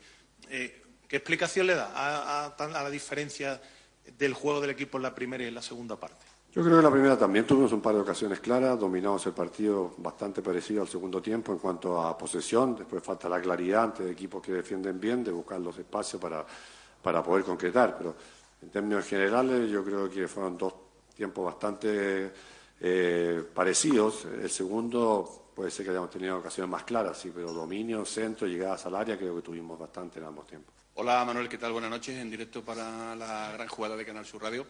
¿Se atascan los partidos eh, con cierta frecuencia últimamente en el, en el campo del Betis, no, Manu- Manuel? Eh, tanto en Europa como, como, en, como en Liga, creo que los datos hablan de uno de ocho en los últimos encuentros. ¿Qué ha pasado para que el Betis, aunque solo haya perdido un partido en casa, eh, digamos, esté dejando de ser ya tan, tan fiable como lo era antes? Bueno, el fútbol eh, siempre tiene explicaciones, pero cuesta encontrar las razones. Quizás hace un tiempo atrás no ganábamos afuera y estábamos ganando todos los partidos en casa. En esta segunda vuelta estamos ganando afuera y en casa nos está costando porque los últimos resultados no han sido, no han sido positivos. Los equipos se encierran bien atrás y nos falta claridad a lo mejor para crear más ocasiones o precisión para finiquitarla. ¿Qué tal? Buenas mister. Florencio Ordóñez, en directo para Ser Más Sevilla, Radio Sevilla, Cadena Ser. ¿Cómo ve las cosas de cara al, al próximo jueves, después de, haber empatado en el día de hoy? Dos partidos que lleva sin marcar. Por otro lado, ha salido Bagambú, ha dado buenas sensaciones en algunas acciones, porque hace falta gol de cara al jueves. ¿Cómo lo veis y cree que Bacambú sí puede aportarle lo que le ha faltado al equipo en estos partidos? Bueno, por supuesto, Acambú nos puede eh, aportar muchas cosas, por eso es el jugador que lo trajimos para incorporarse a la plantilla nuestra. tenemos que ir a buscar la revancha ahora el día jueves allá en Zagreb, un partido difícil, pero que vamos a salir del primer minuto a buscar, es un, solamente un gol de diferencia, a buscar el triunfo. Eh, ojalá que estemos en un día más afortunado y con más precisión en cuanto a la finiquitación. Eh, tratar de crear un volumen ofensivo mayor que el que hicimos aquí contra ellos en casa. Eh, el mismo hecho de ir ganando a ellos les va a facilitar un poco el tiempo del juego, porque es un equipo técnicamente bueno, que tiene mucho el balón y va a intentar trabajar con ese resultado en, jugando allá de local. Pero vamos ahí como siempre a intentar buscar el partido para intentar revertir esa derrota aquí en casa. Mister Javier Carbonero para el desmarque. Eh, hablado usted de falta de claridad. Es verdad que los dos últimos partidos el equipo no ha conseguido No marcar el falta gol. de calidad, ¿no? No, de claridad, claridad. De precisión, de claridad. De claridad arriba. ¿Hasta qué punto echa de menos el equipo también a Escolar con estos últimos, últimos partidos? A ver, yo creo que en eso eh, he tenido siempre la misma opinión y la mantengo hoy día. Como técnico, ojalá tengamos a todos los jugadores disponibles, porque uno siempre tiene variantes. No vamos a discutir, ¿no la importancia que pueda tener Isco en este, este equipo. Pero como todos los otros partidos, tenemos que pensar en los que estamos y los que están son los encargados de sacar los partidos adelante. Vuelvo a insistir, hoy día no son muchas las críticas que uno puede tener, quizás tenía mucho más el día, el día jueves. Son momentos que pasan en la temporada donde el balón no, no quiere entrar. Así que más que un nombre propio, yo creo que tenemos que entre todos seguir haciendo la campaña como la hemos hecho todos estos años. Hola, mister José Manuel Jiménez de Onda Cero. ¿En qué medida le preocupa eh, la falta de, de acierto que está teniendo el equipo esta temporada para conseguir los objetivos en esta campaña y también eh, el ambiente que se crea también de ansiedad en, en la grada, ahora los partidos en casa? Bueno, la falta de acierto, por supuesto, importa, por eso intentamos revertirla ahora en el mercado de, de- de invierno con, eh, con jugadores como Chimi, como eh, Sendri Bacambú, que llegaron a, a incor- a incorporarse al equipo. Eh, tiene que a poco irse adecuando a- al juego, al juego y yo creo que son momentos puntuales que lo tienen todos los equipos, nos está tocando pasarlo en este momento ahora nosotros. Pero vuelvo a reiterar, hay, hay dos maneras de jugar, como lo que hicimos el jueves, que llegamos todos inconformes, pero hoy día es poco las críticas que yo puedo hacer al equipo. Por aquí, mister Manolo Nieto, Radio Nacional. Eh, ha terminado jugando con dos puntas, no sé si por las eh, exigencias del guion o porque Bacambu le puede dar eh, esa, esa variante que a lo mejor con otros delanteros que estaban anteriormente eran muy parecidos y no lo podría alinear. Si es una, es una formación que, que- que podríamos ver más a menudo en el Betis. Bueno, es una alternativa al juego que, por supuesto, por características, entre Bacambú, William José y Chimi tienen características a lo mejor como, como para hacerlo, así que la misma salida de la misma lesión de Isco nos obliga también a buscar alternativas, tal como hicimos en otro momento con Isco y con Nabil. Vamos, a ver seguramente eh, si ese sistema ofensivo nos permite mejorar nuestro acierto al gol.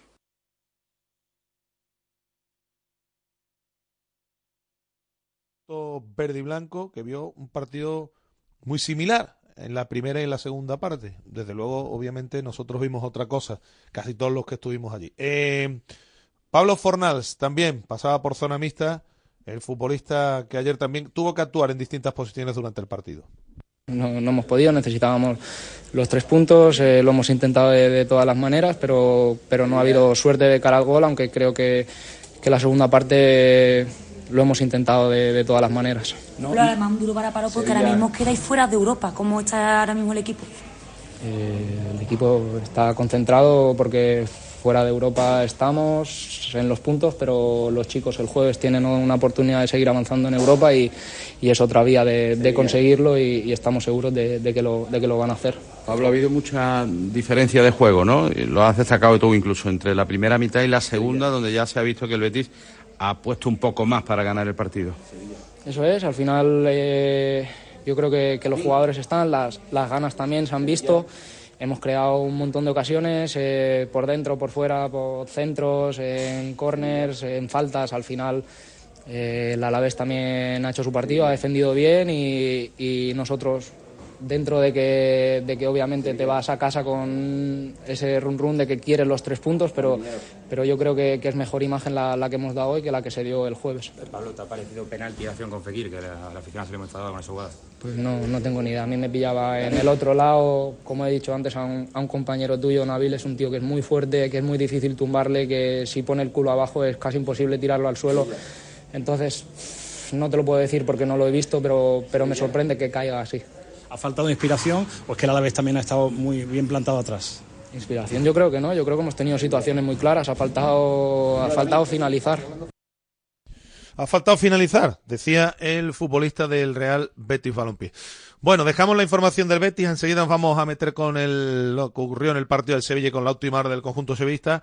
Pero antes vamos a ir con notas de voz, notas de audio, eh, que nos llegan de la mano de nuestros amigos de, de GESOL. Eh, porque el próximo 5 de abril finalizan las eh, subvenciones de hasta el 80% de autoconsumo en tu vivienda. Solicítalas en www.disfrutatuenergia.com. Buenas tardes, Agustín. Eh, Daniel de Pinamontano, sevillista 200%, como dice el de dos hermanas, que yo vivo también en Montequinto y hay muchos sevillistas por allí, son mentiras. Bueno, a lo que vamos, que yo Peregrini para mí siempre, siempre ha sido admirado, siempre ha sido un, vamos, un- una eminencia de entrenador. Creo que es el mejor fichaje que ha hecho el Betis en muchísimos años, pero se me está cayendo, vamos, pero, se, pero vamos, porque yo creía que Yorategui era, era Julen. Julen creía yo que era Yorategui. Y resulta que no, que ahora cuando le faltan futbolistas a los equipos, pues empezamos con la llantina, que llevamos nosotros sin centrales jugado toda la liga pasada.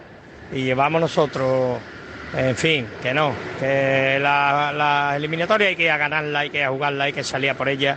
Y el principal artífice de que no tenga centrales el Betis es usted, don Manuel Peregrini. Un abrazo, viva el Sevilla. Buenos días, Radio Marca, para hablar del Betis. Bueno, señores, pues el Betis se ha convertido ya durante un tiempo, pero ahora más prolongado el tema con la baja de Isco, en un equipo súper insoportable de ver.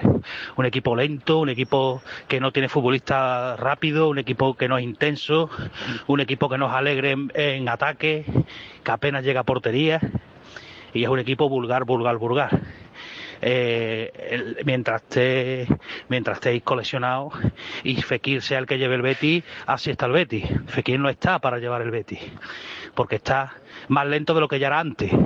Y el Betis va a tener un grave problema hasta que no esté Isco. Ojalá nos, e- nos equivoquemos, pero el equipo da pinta de que le va a costar mucho incluso agarrar la séptima plaza. Buenas tardes, Radio Marca. Mira, comentarle a los béticos lo de la mejor afición, la, afición fiel y al equipo solo los jueves, porque valga 15 euros la entrada. ¿O tú qué te crees? Que al Sevilla cuando jugaba en UEFA y octavo de final y, y- demás no valían más de 15 euros? Venga, hombre, a contar. Buenos días, Radio Marca, desde Dos Hermanas y de y Blanca 200%. Enhorabuena al entrenador, a todos los jugadores y a los aficionados de Fricano, contentos de, del estadio por el partidazo que se marcó el. Ya, más de Pellegrini que yo soy, pero de ayer fue lamentable en la rueda de prensa, durante el partido la gestión de los cambios que empeoró al equipo cuando un poquito mejor estaba el Betis en el tiempo, rompió el equipo por completo, que los jugadores se vienen en el campo hablando del agujero que viene en el medio del campo, que por más delantero sea nunca ha hecho Pellegrini, por más delantero que tenga no significa que vayas a, crear más. Lo único que creo que de peligro fue la de Miranda antes de los cambios y la de Bacambú, y ya después rompió el equipo por completo, que costó la tarjeta de Sócrates y de Miranda, y si llega a durar más el partido, yo creo que tiene más posibilidades a la vez de ganar los Betis. Lamentable, señores, todo oye. Buenos días, Radio Marca Sevilla. Sobre el partido del Sevilla en Mestalla. Eh, partido eh, pobre del equipo, pero, pero por lo menos se sacó un punto. Defensivamente el equipo para mí estuvo bien, bastante bien. Y con este sistema de 5-2-3-2, la verdad que arriba poco se puede aportar y poco se puede hacer. Después el centro del campo era una autopista. El centro del campo era una autopista y pasaba y ahí donde Valencia centro sobre todo su, todo su ataque. Pero bueno, se sacó un punto.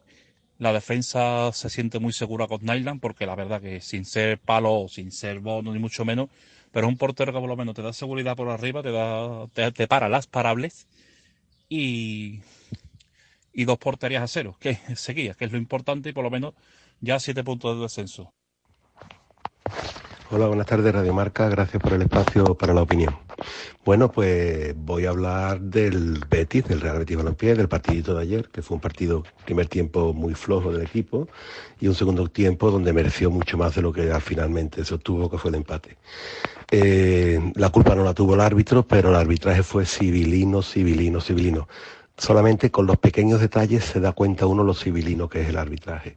Da tres minutos de prolongación cuando se hicieron todos los cambios durante el segundo tiempo y solamente con los cambios ya debería haber puesto como mínimo cuatro minutos, más las pérdidas de tiempo y alguna atención a, jugadores del, del Alavés que estaban perdiendo el tiempo, con lo cual mínimo cinco minutos. Pero ahí no queda la cosa, es que pitó el final cuando faltaban 10 segundos para que se cumplieran los tres. O sea, hasta ahí se da cuenta uno lo civilino y la prisa que tenía este hombre por pitar el final del partido. Y ya por último, para terminar muy rápidamente, se avecinan tiempos convulsos porque eh, de alguna manera se va a empezar a apuntar al milagrero. Sí, sí, sí. Al Señor que no deja de hacer milagros, desde ya van a empezar, van a empezar a apuntarle todos los que hablan que es un milagrero, todos, prensa y aficionados, al tiempo, no me voy a equivocar. Muchas gracias. Buenas tardes, Radio Marca. Moro Morientes 15 de paradas béticos 100%. Decepcionante partido allá de mi Betis, ¿eh? Así no llegamos a ningún lado. Nos baila cualquiera. Y no nos ganó el Cádiz porque es malísimo. Así no, ¿eh? Así no. Eh, señores, para hablar un poquito del tema Aníbal, cuando con mis colegas de fútbol los charlos, yo le digo lo siguiente, con todo el respeto del mundo, cariñosamente, cada míster que ha aparecido por aquí viene con sus propias pajas y a este le ha tocado Aníbal. Recordemos que, que el argentino venía con otra, Lopetegui con la suya, y aquí que le toca a Aníbal, lo cual me parece un atraso, ¿vale? El otro día jugó dos minutos, así que me parece, me parece, me parece algo des- descomunal. Pero bueno, eso es lo que tenemos. Si la cosa va bien, resulta que hay que aguantarse. Bien entre comillas, claro. Buenas tardes, Varela y compañía. Alberto de, de Sevilla Este. Pues nada, era para comentarle que debido a la situación ruinosa económica que tiene el Sevilla Fútbol Club por la gestión de sus dirigentes, ha quedado claro que la cantera es de donde hay que tirar, ¿no? Que estaba Isaac Romero ahí en la cantera, en la carretera de Utrera, y se han dado cuenta de rebote. Eh, ¿qué es lo que hay, eh, que tiene la directiva entre manos para que no se fije en la cantera, tanto en nuestra cantera como en el resto de canteras de toda España? Habría que preguntárselo a ellos. Nada, un saludo, buenas tardes. Buenas tardes, Radio Marca. Bueno, yo ayer no pude ir al estadio, pero yo sí estoy ayer. Yo me levanto a aplaudir al Chimi Ávila y lo explico. El Chimi desde el minuto uno salió a presionar, se dejó el alma, corrió, presionó, fue al choque y no solo, y efectivamente lo estuvieron buscando los dos defensas desde- durante todo el partido, provocándole que otro, otro árbitro lo que hace es sacarle una tarjeta al central, después de todas las provocaciones. Y encima tiró no sé cuántos desmarques. Lo único que pasa es que el Betis está acostumbrado a jugar al pie, a lo fácil, y no jugamos nunca en profundidad. El Chimi tiró 10 o 12 desmarques durante el partido y no le pusieron ni un balón en profundidad. Así es imposible. ¿Cómo va a brillar? No brillaba tampoco el Panda, pero es que el- lo que hizo el, el la presión y el desgaste, corrió como cuatro partidos del Panda juntos. Así que por eso la gente se levantó a aplaudir. Y yo hubiese, me hubiese levantado también. Buenas tardes.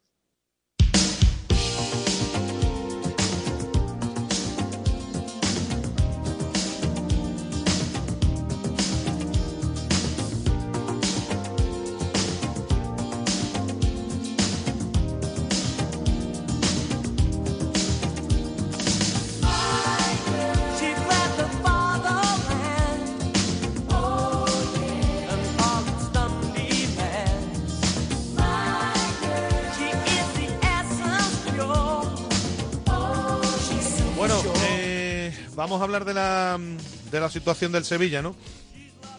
Que ha cambiado radicalmente, ¿no? En las últimas jornadas, ¿no? Hace poco, no, hace no demasiado tiempo no eran pocos los sevillistas que pensaban que, mm, que aquí se iban a tener que pasar las fatiguitas de la muerte esta temporada, pero al final está claro que dado el nivel que está mostrando la competición, dado lo que están haciendo los de abajo, podríamos pensar que, que bueno, pues el Sevilla tiene muy, muy encarrilado el objetivo de, de la permanencia. Eh, Alberto Fernández, querido, ¿qué tal? Muy buenas. Buenas compañeros, ¿qué tal? ¿Cómo estamos? Son siete ya de ventaja sobre la parte de los, sobre los avernos de la tabla. Eh, viendo lo que están haciendo los de abajo, es que si uno hace las cuentas, claro, si el, yo creo que a 32 puntos no va a llegar el, el Cádiz. Me voy al Cádiz. 32 puntos significaría, Alberto, que el Cádiz tendría que ganar 5 partidos de los 13 que quedan. Yo, ¿Qué quieres que te diga? Yo eso no lo veo, ¿eh?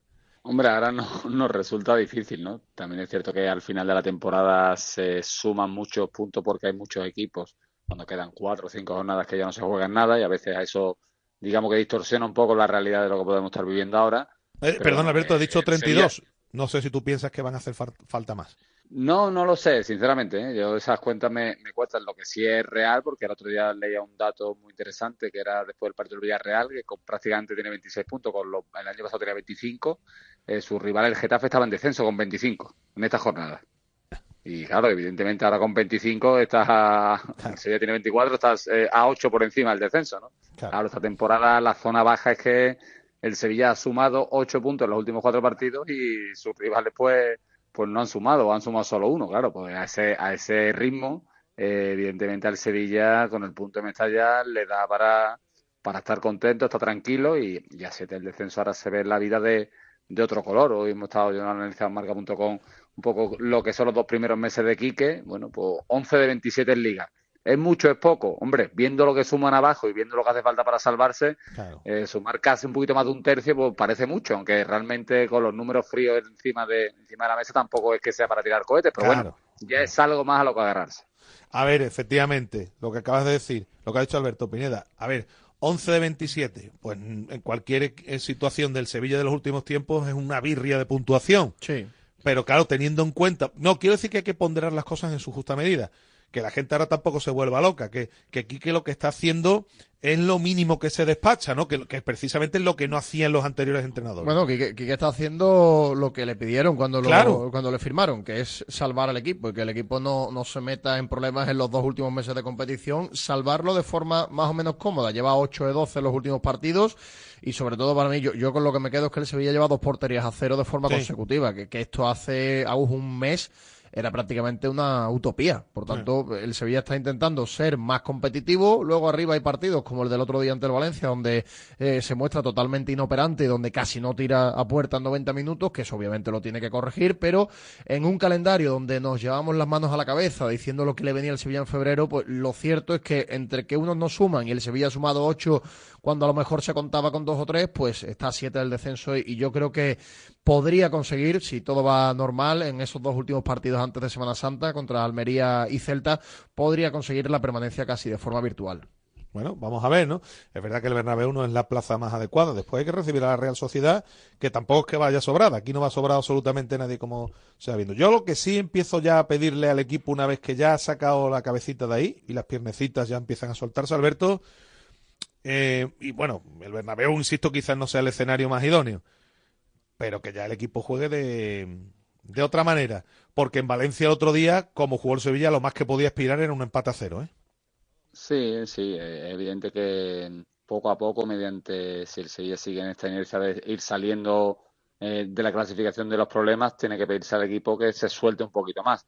También es cierto que yo creo que Quique el otro día plantea el partido muy pensando en, en la clasificación, me, explico. Pensando que viene el Bernabéu y que dos derrotas consecutivas a ver si van a volver a enturbiar el ambiente y que por lo menos si se acaba algo en Mestalla ya lo del Bernabéu se lo puede tomar con, con otra filosofía. Eh, al final eh, no son dos derrotas seguidas, sería una y, y, ya después volvería a jugar en casa ante una Real que creo que tiene mitad por ahí el partido de Copa y después el partido de Champions, o sea que está metido en muchos frentes con un Sevilla que evidentemente jugando una vez a la semana, eso también lo tiene que agradecer a la hora de, sus partidos de liga. Así que yo creo que por ahí va más eh, el hecho de Quique priorizarse el no encajar, el jugar un partido de yo vengo aquí a encerrarme, a sumar uno, si tengo alguna y puedo marcar, pues mucho mejor, pero que, es cierto que iba pensando más en el calendario que, en el propio Sevilla si podía hacer algo en, en Mestalla. A mí no me gustó el partido del Sevilla, pero bueno, eh, cuando un equipo está en la, en la situación de, de este Sevilla, pues muchas veces tiene que hacer ese tipo de partidos para no dejar de sumar, no dejar de sumar y que esa inercia no, no se rompa. Vamos, yo creo que es una cuestión ya de que efectivamente una vez que pasen las jornadas y, y la ventaja, por ejemplo, siga siendo la misma, yo imagino que el equipo ya intentará hacer las cosas de otra manera, Pineda. Al menos, ¿no? Digo yo, vamos. Bueno, sí, eh, eh, evidentemente. Yo es que estoy de acuerdo con Alberto. Hay algunos partidos donde eh, no te salen las cosas, como el otro día, donde el equipo está muy espeso en ataque, pero el Sevilla al menos ha conseguido en el último mes de competición, pues ir sumando poquito a poco, eh, como, como las hormiguitas, ¿no? Poquito a poco, sumando puntos para, para la buchaca, mientras el resto no lo hace, y eso al final, sobre todo también de Coco, anímicamente le ayuda al equipo a, a sentirse más cómodo en el resto de partidos. Sobre todo, le quita trascendencia a lo que ocurre el próximo fin de semana en el Bernabéu, que habrá que jugar, pero ya sabemos lo que le suele pasar al Sevilla cuando visita el campo del Real Madrid y luego pues tiene por delante Real Sociedad, Almería y Celta, que son partidos donde ahí sí, si consigue sacar puntos, si, saca- si consigue sacar en esos, de esos 9-5, lo va a tener casi, casi en la mano. Bueno, al Sevilla cualquiera, ¿no? En el Bernabéu en los últimos tiempos, ¿no? Mm, A ver qué ocurre. Es verdad que más allá de Courtois, Alaba y Militao, pues Bellingham, que no esté en Rudiger, Camavinga, Camavinga, Carvajal. Sí, bueno, son- pero son Madrid, bajas. pero Madrid tiene futbolistas en Madrid. Es verdad, eh, hombre, de aquí los gordos, gordos, gordos son Bellingham y Courtois, ¿no? Pero con Courtois, fijaos cómo ha ido navegando, porque a Courtois no lo tiene desde hace ya mucho tiempo. Y ahora con Bellingham, pues, hombre, Bellingham se nota, se nota, evidentemente. No, no se va a notar un futbolista como Bellingham, pero bueno, a ver qué es capaz de, de hacer el, el Sevilla. Que, que bueno, pues, como digo, una vez más, el asunto del portero capital, porque el otro día, sin que el hombre tuviese que hacer mm, bueno, nada del otro mundo. Pero hizo dos buenas, ¿eh? Sacó dos buenas. es, eso te iba a decir, da una seguridad que no tenía antes el equipo.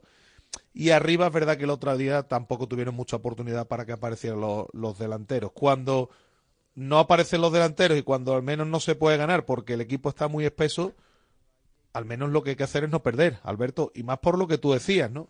Porque si no pierdes después de los resultados que se habían dado, el punto sí ya valía. Este punto sí ya valía. No como hace a lo mejor un mes el punto no te valía, este sí te vale. Claro, los pasitos de tortuga, si tu, si tu aspiración es la permanencia, son pasitos que, que suman, todos suman, ¿no? Y viendo el nivel de la liga este año y que, bueno, el Sevilla estaba más o menos a puntos y jornadas más o menos igual, si lo extrapolamos a 38 jornadas, lo vamos a hacer 38 puntos. Con eso, este año te tiene que dar incluso para, para salvarte de forma holgada, pero eh, lo del portero muchas veces, y lo has comentado al principio, eh, sí, se valora, pero bueno, de vez quizás no tuvo la, la- no digo que tuviera una mala actuación ni mucho menos, pero no fue la tan determinante, ¿no? Sí tuvo un par de paradas importantes. Pero es que ha jugado 11 partidos de liga con el Sevilla y solo ha perdido uno. Que a veces las cosas pasan por algo. Y en posiciones específicas y jugadores es que de, esto, ese- Alberto, de esos eh, niveles, es- sobre todo si el suplente no está a nivel, Claro. pues se nota mucho. y Ese- el equipo lo está notando. ¿eh? ese- Porque te da, al defensa le da tranquilidad Mira, saber que tiene un, sí, atrás alguien que para algo. E- Ese dato que tú has dado no es una casualidad, es una causalidad del Sevilla, así de claro. Eh, parece que no, pero el otro día es verdad que el Valencia tira dos veces a puerta, pero hay una jugada donde le coge la espalda a Sergio Ramos y llega el futbolista del Valencia solo en uno para uno, que es verdad que va un poquito escorado, pero tapa muy bien, tapa muy bien y eso le da seguridad, tranquilidad, calma al resto de los defensores, saber que tiene un portero atrás que si no es una ocasión muy clara, normalmente te la va a parar. Y ese tipo de, acciones, hace un mes, hace un mes y medio, con Marco Dimitrov bajo palo, pues eran todas gol. Por tanto, ha sido muy importante la irrupción de, Nilan y, y quién no los iba a decir, sobre todo en el mes de agosto, ¿no? Cuando llegaba el portero desconocido, se había ido Bono. Bueno, pues este portero al menos ha demostrado que es un portero preparado para jugar este tipo de partidos, que a lo mejor no es muy brillante, pero al menos para lo que tiene que parar y de vez en cuando alguna de las complicadas también la saca. Por tanto, es una gran Sí. noticia en el mercado de invierno la, la del portero y, y, por supuesto la de Isaac Romero, que el otro día, bueno, pues se la jugó en ese penalti. El, el otro, el otro día la de Jarenchuk, ¿no? Es la más clara que ahí es más fallo del delantero que del, del- que del portero, pero bueno, la logra, la saca, ¿no? Que en definitiva es para lo que está, ¿no? Sí, pero hay dos, porque una que es el uno para uno, que la saca muy bien, y luego otra que, que es verdad que Yarenchuk, en vez de rematar de primera, Mal, mal. intenta controlar ahí cuando ahí no hay que controlar. Está muy cerca del portero, pero bueno, Ahí hay que pegarle, sí. también tapa bien. Sí, hay que pegarle. Y después se reclaman las dos acciones. La primera, la que Mosquera toca con la cabeza, después le pega la pelota entre el hombro, el brazo Para y mí demás. esa, esa no es nada, para mí. Había tocado. Y la de y la de Isa Romero, que igual que comentamos el otro día, no sé si estaréis de acuerdo. Pues si pita penalti tampoco pasa nada. Yo, eh, para mí es penalti, ¿eh?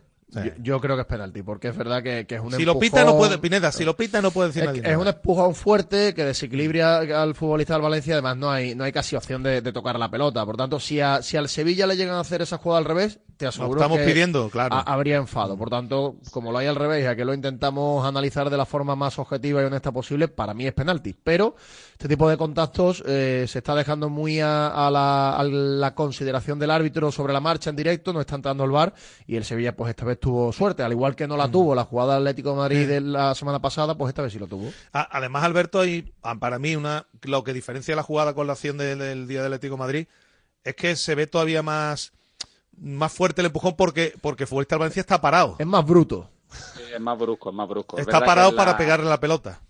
La de Isaac contra el Atlético de Madrid era casi, era un- no un casi, era un mano a mano. En Y carrera, En este sí. caso no era así, pero es verdad que Isaac ya con más fuerza y con el futbolista parado es que lo derriba. Eh, si lo hubiera dado hombro a hombro es carga, pero es que Claro. más que hombro le da el hombro por detrás, o sea, es Por más detrás. espalda que hombro. Entonces, para mí sí es una falta. Sí. Esto siempre se piensa igual, eh, Agustín. Si está en otra zona del campo, ¿tú crees que pita falta? Sí, ¿no? Pues está. Seguro, seguro. Si dentro del área es penalti, pues te aguantas, no hagas esa falta dentro del área.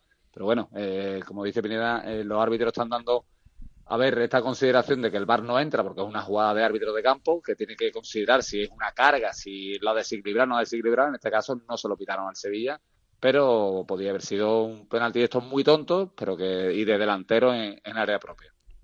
La verdad es que nos perdemos. No se sabe uno cuándo las cargas son o no son penaltis. El Gil Manzano pita en Granada uno y después va al VAR y lo anula. En el fútbol que yo entiendo de toda mi vida, la carga es hombro con hombro, Con o- hombro. O, brazo con brazo. Si, Claro. la, si la carga es por detrás a la espalda de un jugador, es falta. Es en- en el- Claro. un empujón y es falta. Pero claro, aquí no se sabe muy bien por dónde, por Sí. dónde tirar. A- Además hay cosas que en este tipo de... mm, Cuando no es una mm, acción, volvemos a repetir, cuando no es una acción clara, un error clamoroso del árbitro, el VAR es que no debe entrar. A mí, por ejemplo, me sorprendió lo del otro día en Granada. Ahí no debe entrar el VAR porque no es un error clamoroso del árbitro. Hay un contacto y si el árbitro entiende a pitar el penalti, pues el penalti se tiene que quedar pitado. Pero es el fútbol en el que, al que estamos asistiendo últimamente. Pues nada, Alberto, te seguimos leyendo y te damos las gracias. Un abrazo. Un abrazo, compañeros. Hasta luego. Bueno, pues pendientes de, por tanto, en el Sevilla del regreso al trabajo para la visita a un estadio que, bueno, que no, que no se le dé bien a Sevilla. Pineda, no se le da bien a casi nadie. Y a Sevilla especialmente mal, porque últimamente cuando visita el Bernabéu normalmente se trae goleadas importantes. Por cierto, el Sevilla vuelve a repetir el modus operandi de la semana pasada, ¿eh? dos días de descanso, Mm. miércoles, jueves, viernes y sábado trabajo, la rueda de prensa del míster el viernes. Que nos viene fenomenal. Efectivamente, y el domingo, pues el partido para cerrar la, la jornada. Eh, insisto que, que bueno, que el, el, el- que efectivamente, como ha dicho Pineda, el, no es un estadio el Bernabéu que se le bien al Sevilla, que se le dé bien al Sevilla, no se le da bien a casi nadie.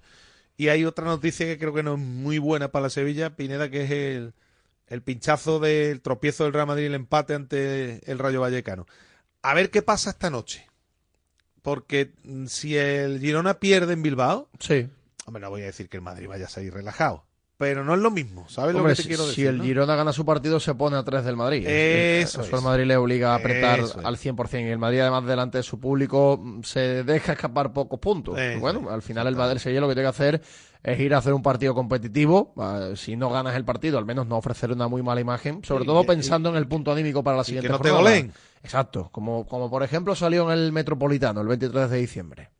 Bueno, jornada vigésimo novena, horarios. Domingo 17 de marzo, domingo de pregón, el último antes de Semana Santa, que en Semana Santa hay un parón, el domingo de Ramos no hay fútbol. El domingo antes del parón. Exacto, Sevilla-Celta, el domingo a las 2 de la tarde en Nervión y Rayo Betis en Vallecas a las 6 y media de la tarde. Los dos juegan el domingo, uno prácticamente detrás de otro. Bueno, pues nada. Mm, después de ello, lo que hacemos es una pausa, que enseguida vamos a estar ya con nuestro rato de charla, con nuestra tertulia en un instante. Radio Marca. Acierta al ahorrar en electricidad en tu vivienda o negocio. ¿Qué empresa es líder en fotovoltaica en Andalucía? GESOL. ¿Quién ha realizado más de 5.000 instalaciones? GESOL. ¿Cuál es la mejor valorada en reseñas de Google? GESOL. ¿Y cuál te ofrece un estudio personalizado gratuito? GESOL. Gana tú también y ahorra con tu instalación fotovoltaica de autoconsumo. Solicita tu estudio gratuito en www.disfrutatuenergia.com. Facultativo. ¿Quieres que tu voz se oiga con más fuerza en la mesa sectorial de la sanidad en Andalucía? Este 6 de marzo vota Sindicato Médico Andaluz en las elecciones sindicales del SAS. Que no te engañen. Somos el único sindicato profesional e independiente que representa a todos los facultativos andaluces. Somos facultativos como tú. ¿Qué tenéis en común Cervantes, Lorca, Machado y tú? Querer a Sevilla. Pero recuerda, a Sevilla un gesto como recoger los excrementos de tu mascota, diluir sus orines, no dejar bolsas de basura fuera de los contenedores o usar bien las papeleras le vale más que mil te quieros. Cuidemos Sevilla. Lipasan, Ayuntamiento de Sevilla. Si quieres seguir al minuto toda la actualidad deportiva, ser el primero en enterarte de las noticias más relevantes y vivir todo el deporte en directo, descárgate ya la app de marca. Resultados y clasificaciones, los mejores directos, agenda de televisión, notificaciones personalizadas de tu equipo, modo oscuro y mucho más. Accede al instante a la información deportiva que más te interesa con marca, la app número uno para vivir el deporte. ¿Cuándo fue la última vez que mantuvo una relación? ¿Con una mujer? Hace mucho tiempo. ¿Cuánto? ¿Cinco años? ¿Diez años? No, algo más.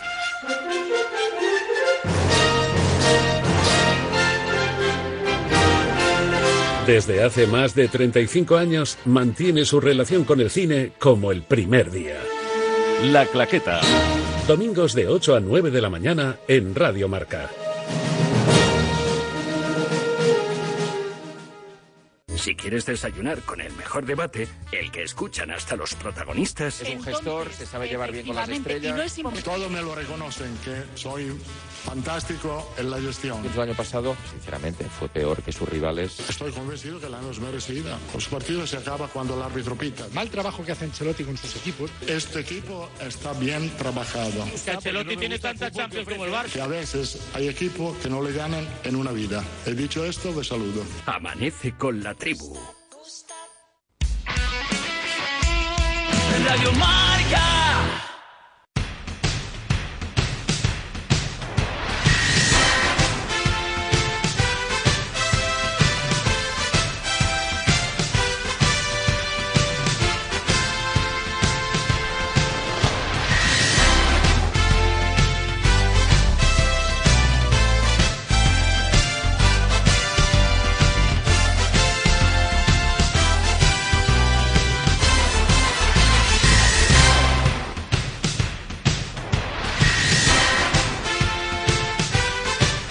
Bueno, pues vamos a meternos ya con el rato de charla con nuestra tertulia, como cada lunes, en una jornada en la que ha estado la cosa cortita de goles. Cortita de goles y, y bueno, un empate que en el caso del Sevilla le sirve y para mucho, porque empieza a poner tierra de por medio sobre la zona de descenso.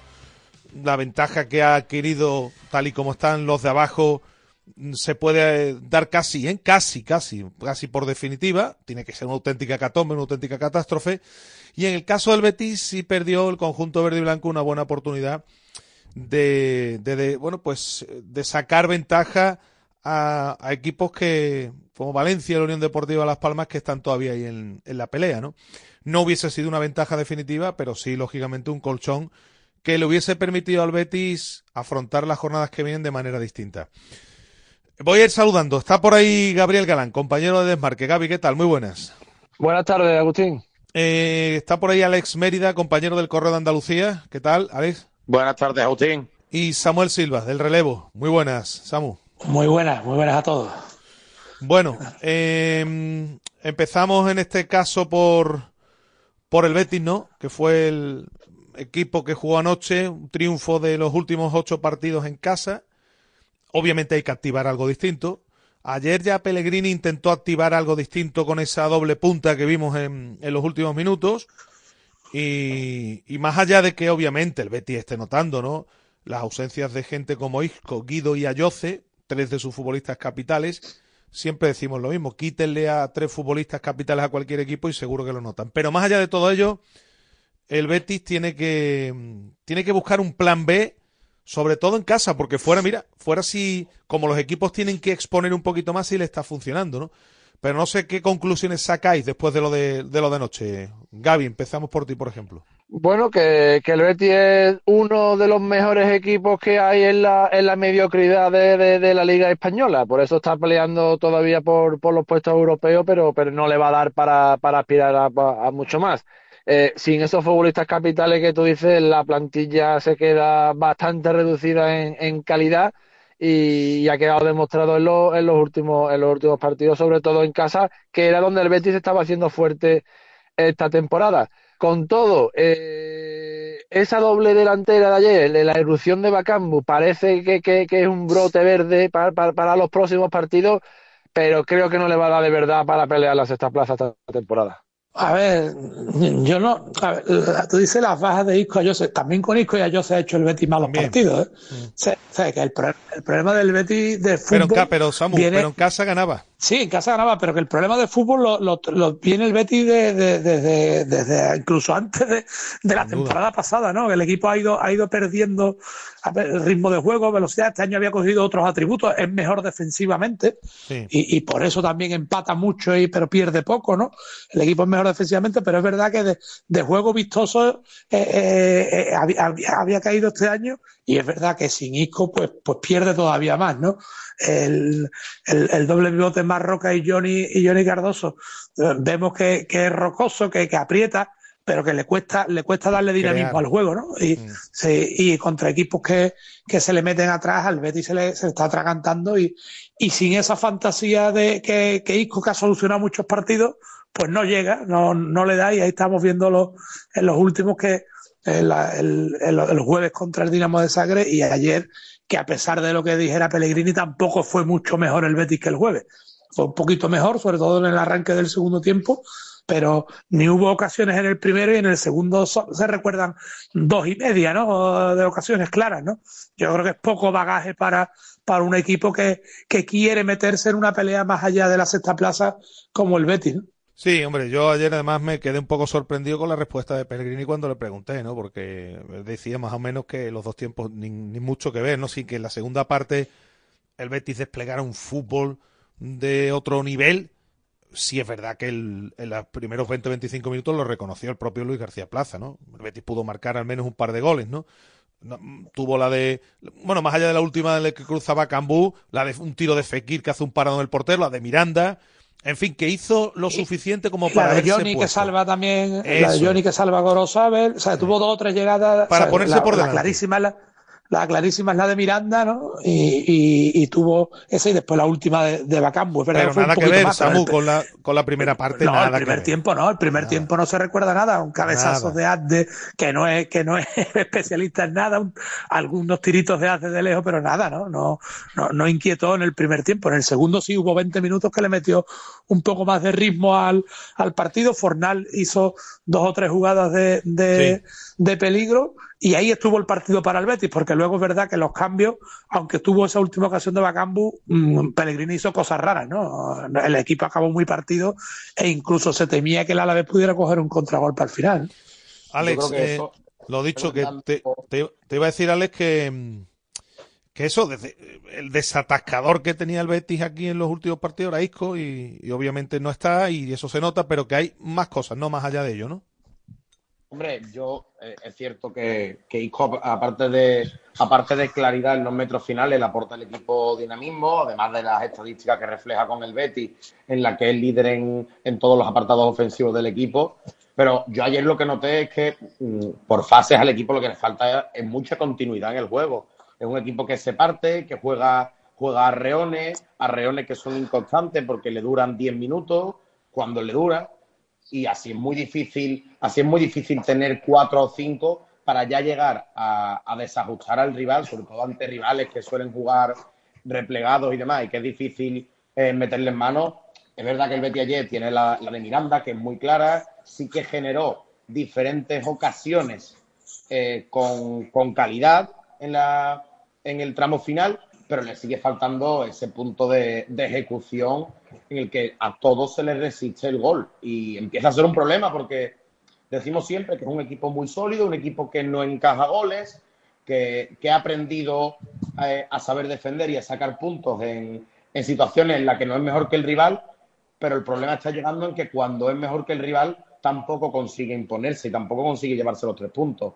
Frente al, frente al Dinamo en el pasado jueves se vio un equipo que, mm, más allá de, estar perdido, eh, le faltó actitud, eh, se vio un equipo que no era para nada reconocible con la competitividad y eh, que viene demostrando Manuel Pellegrini, pero bueno, frente al Alavés sí que recupera esa, esa intensidad, pero al equipo le sigue faltando, mm, como digo, continuidad en lo que hace, mm, va a necesitar mucho de que Pablo Fornals eh, baje a recibir. Ayer se vio que Johnny Cardoso, que jugó un muy buen partido, junto a Marroca, estuvieron bien, estuvieron sólidos en, en la base, pero le, pero le costaba mucho al Betis en el primer tiempo sacar la pelota y en el segundo tiempo, que sí que consiguió sacar la pelota, porque ya también el Alavés se fue metiendo una mijita más abajo, eh, fruto también del empuje del Betis, por supuesto, eh, fue cuando el equipo mm, más lo tenía en su mano y se volvió a hacer largo.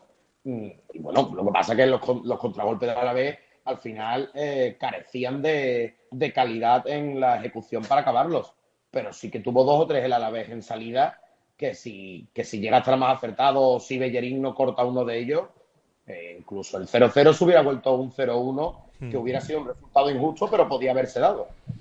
Eh, hay ya muchas voces que, que apuntan a que, bueno, pues Pellegrini tiene que agitar de alguna manera esto. Desde que está Pellegrini hemos visto que eh, el 4-2-3-1, ¿no? Pues ese dibujo prácticamente ha sido innegociable. Ayer ya prueba en los últimos minutos una doble punta. Ahora hablaremos de Bacambú, que a mí al menos me dejó muy buenas sensaciones. Yo lo vi muy rápido, muy bien físicamente. Viene lógicamente de competir. Este no ha parado. Se le nota mucho, no tiene nada que ver con Chimi, que ha estado tiempo parado y que ayer se dedicó más a pelearse con, con todo el mundo que a jugar al fútbol. Pero decía que, que no son pocas ya las voces que hablan de, de intentar, bueno, pues, no sé, eh, intentar que se vea algo novedoso en el Betis, pero claro, la disposición de, o mejor dicho, la confección de la plantilla del Betis, con tantos futbolistas de media punta, Gaby, hace que Pellegrini no tenga fácil un cambio de dibujo. Digo yo, no sé cómo lo veis también este, este aspecto. Vamos, yo creo que es el- la confección de la plantilla, creo que es el grave error de esta temporada del Betis, porque le está afectando tanto en la Liga como, sobre todo, como, como en Europa. Eh, ahora mismo, como tú bien dices, Agus, en la media punta tiene muchos efectivos y uno de ellos es Fekir. Y cuando tú tienes a Fekir, entre comillas, sano, tienes que jugar. Fekir no es un futbolista para, para tenerlo en el banquillo. Eh, y, y- pero, pero no puede, lo que no puede jugar es en el doble pivote, tiene que Claro. jugar en la media punta. Y, ahí es imposible que juegue con dos delanteros. Claro. Es que es un poco Sí, vi- y- y- víctima, Samu, de víctima de la, de la confección un poco de la plantilla que, oye, ojo, ojo, confección que, que se ha llevado a cabo con, con el entrenador también de por medio. Y, bueno, confección y manejo. A mí me sorprendió ayer que Fekir acabara casi de, de medio centro Mm. cuando, cuando físicamente se le notaba ya que el partido se le estaba haciendo largo después de haber jugado también el jueves. Quizás lo más lógico era que Fekir acabara más cerca del área que, de- que del, que del centro del campo, ¿no? A ver si enganchaba.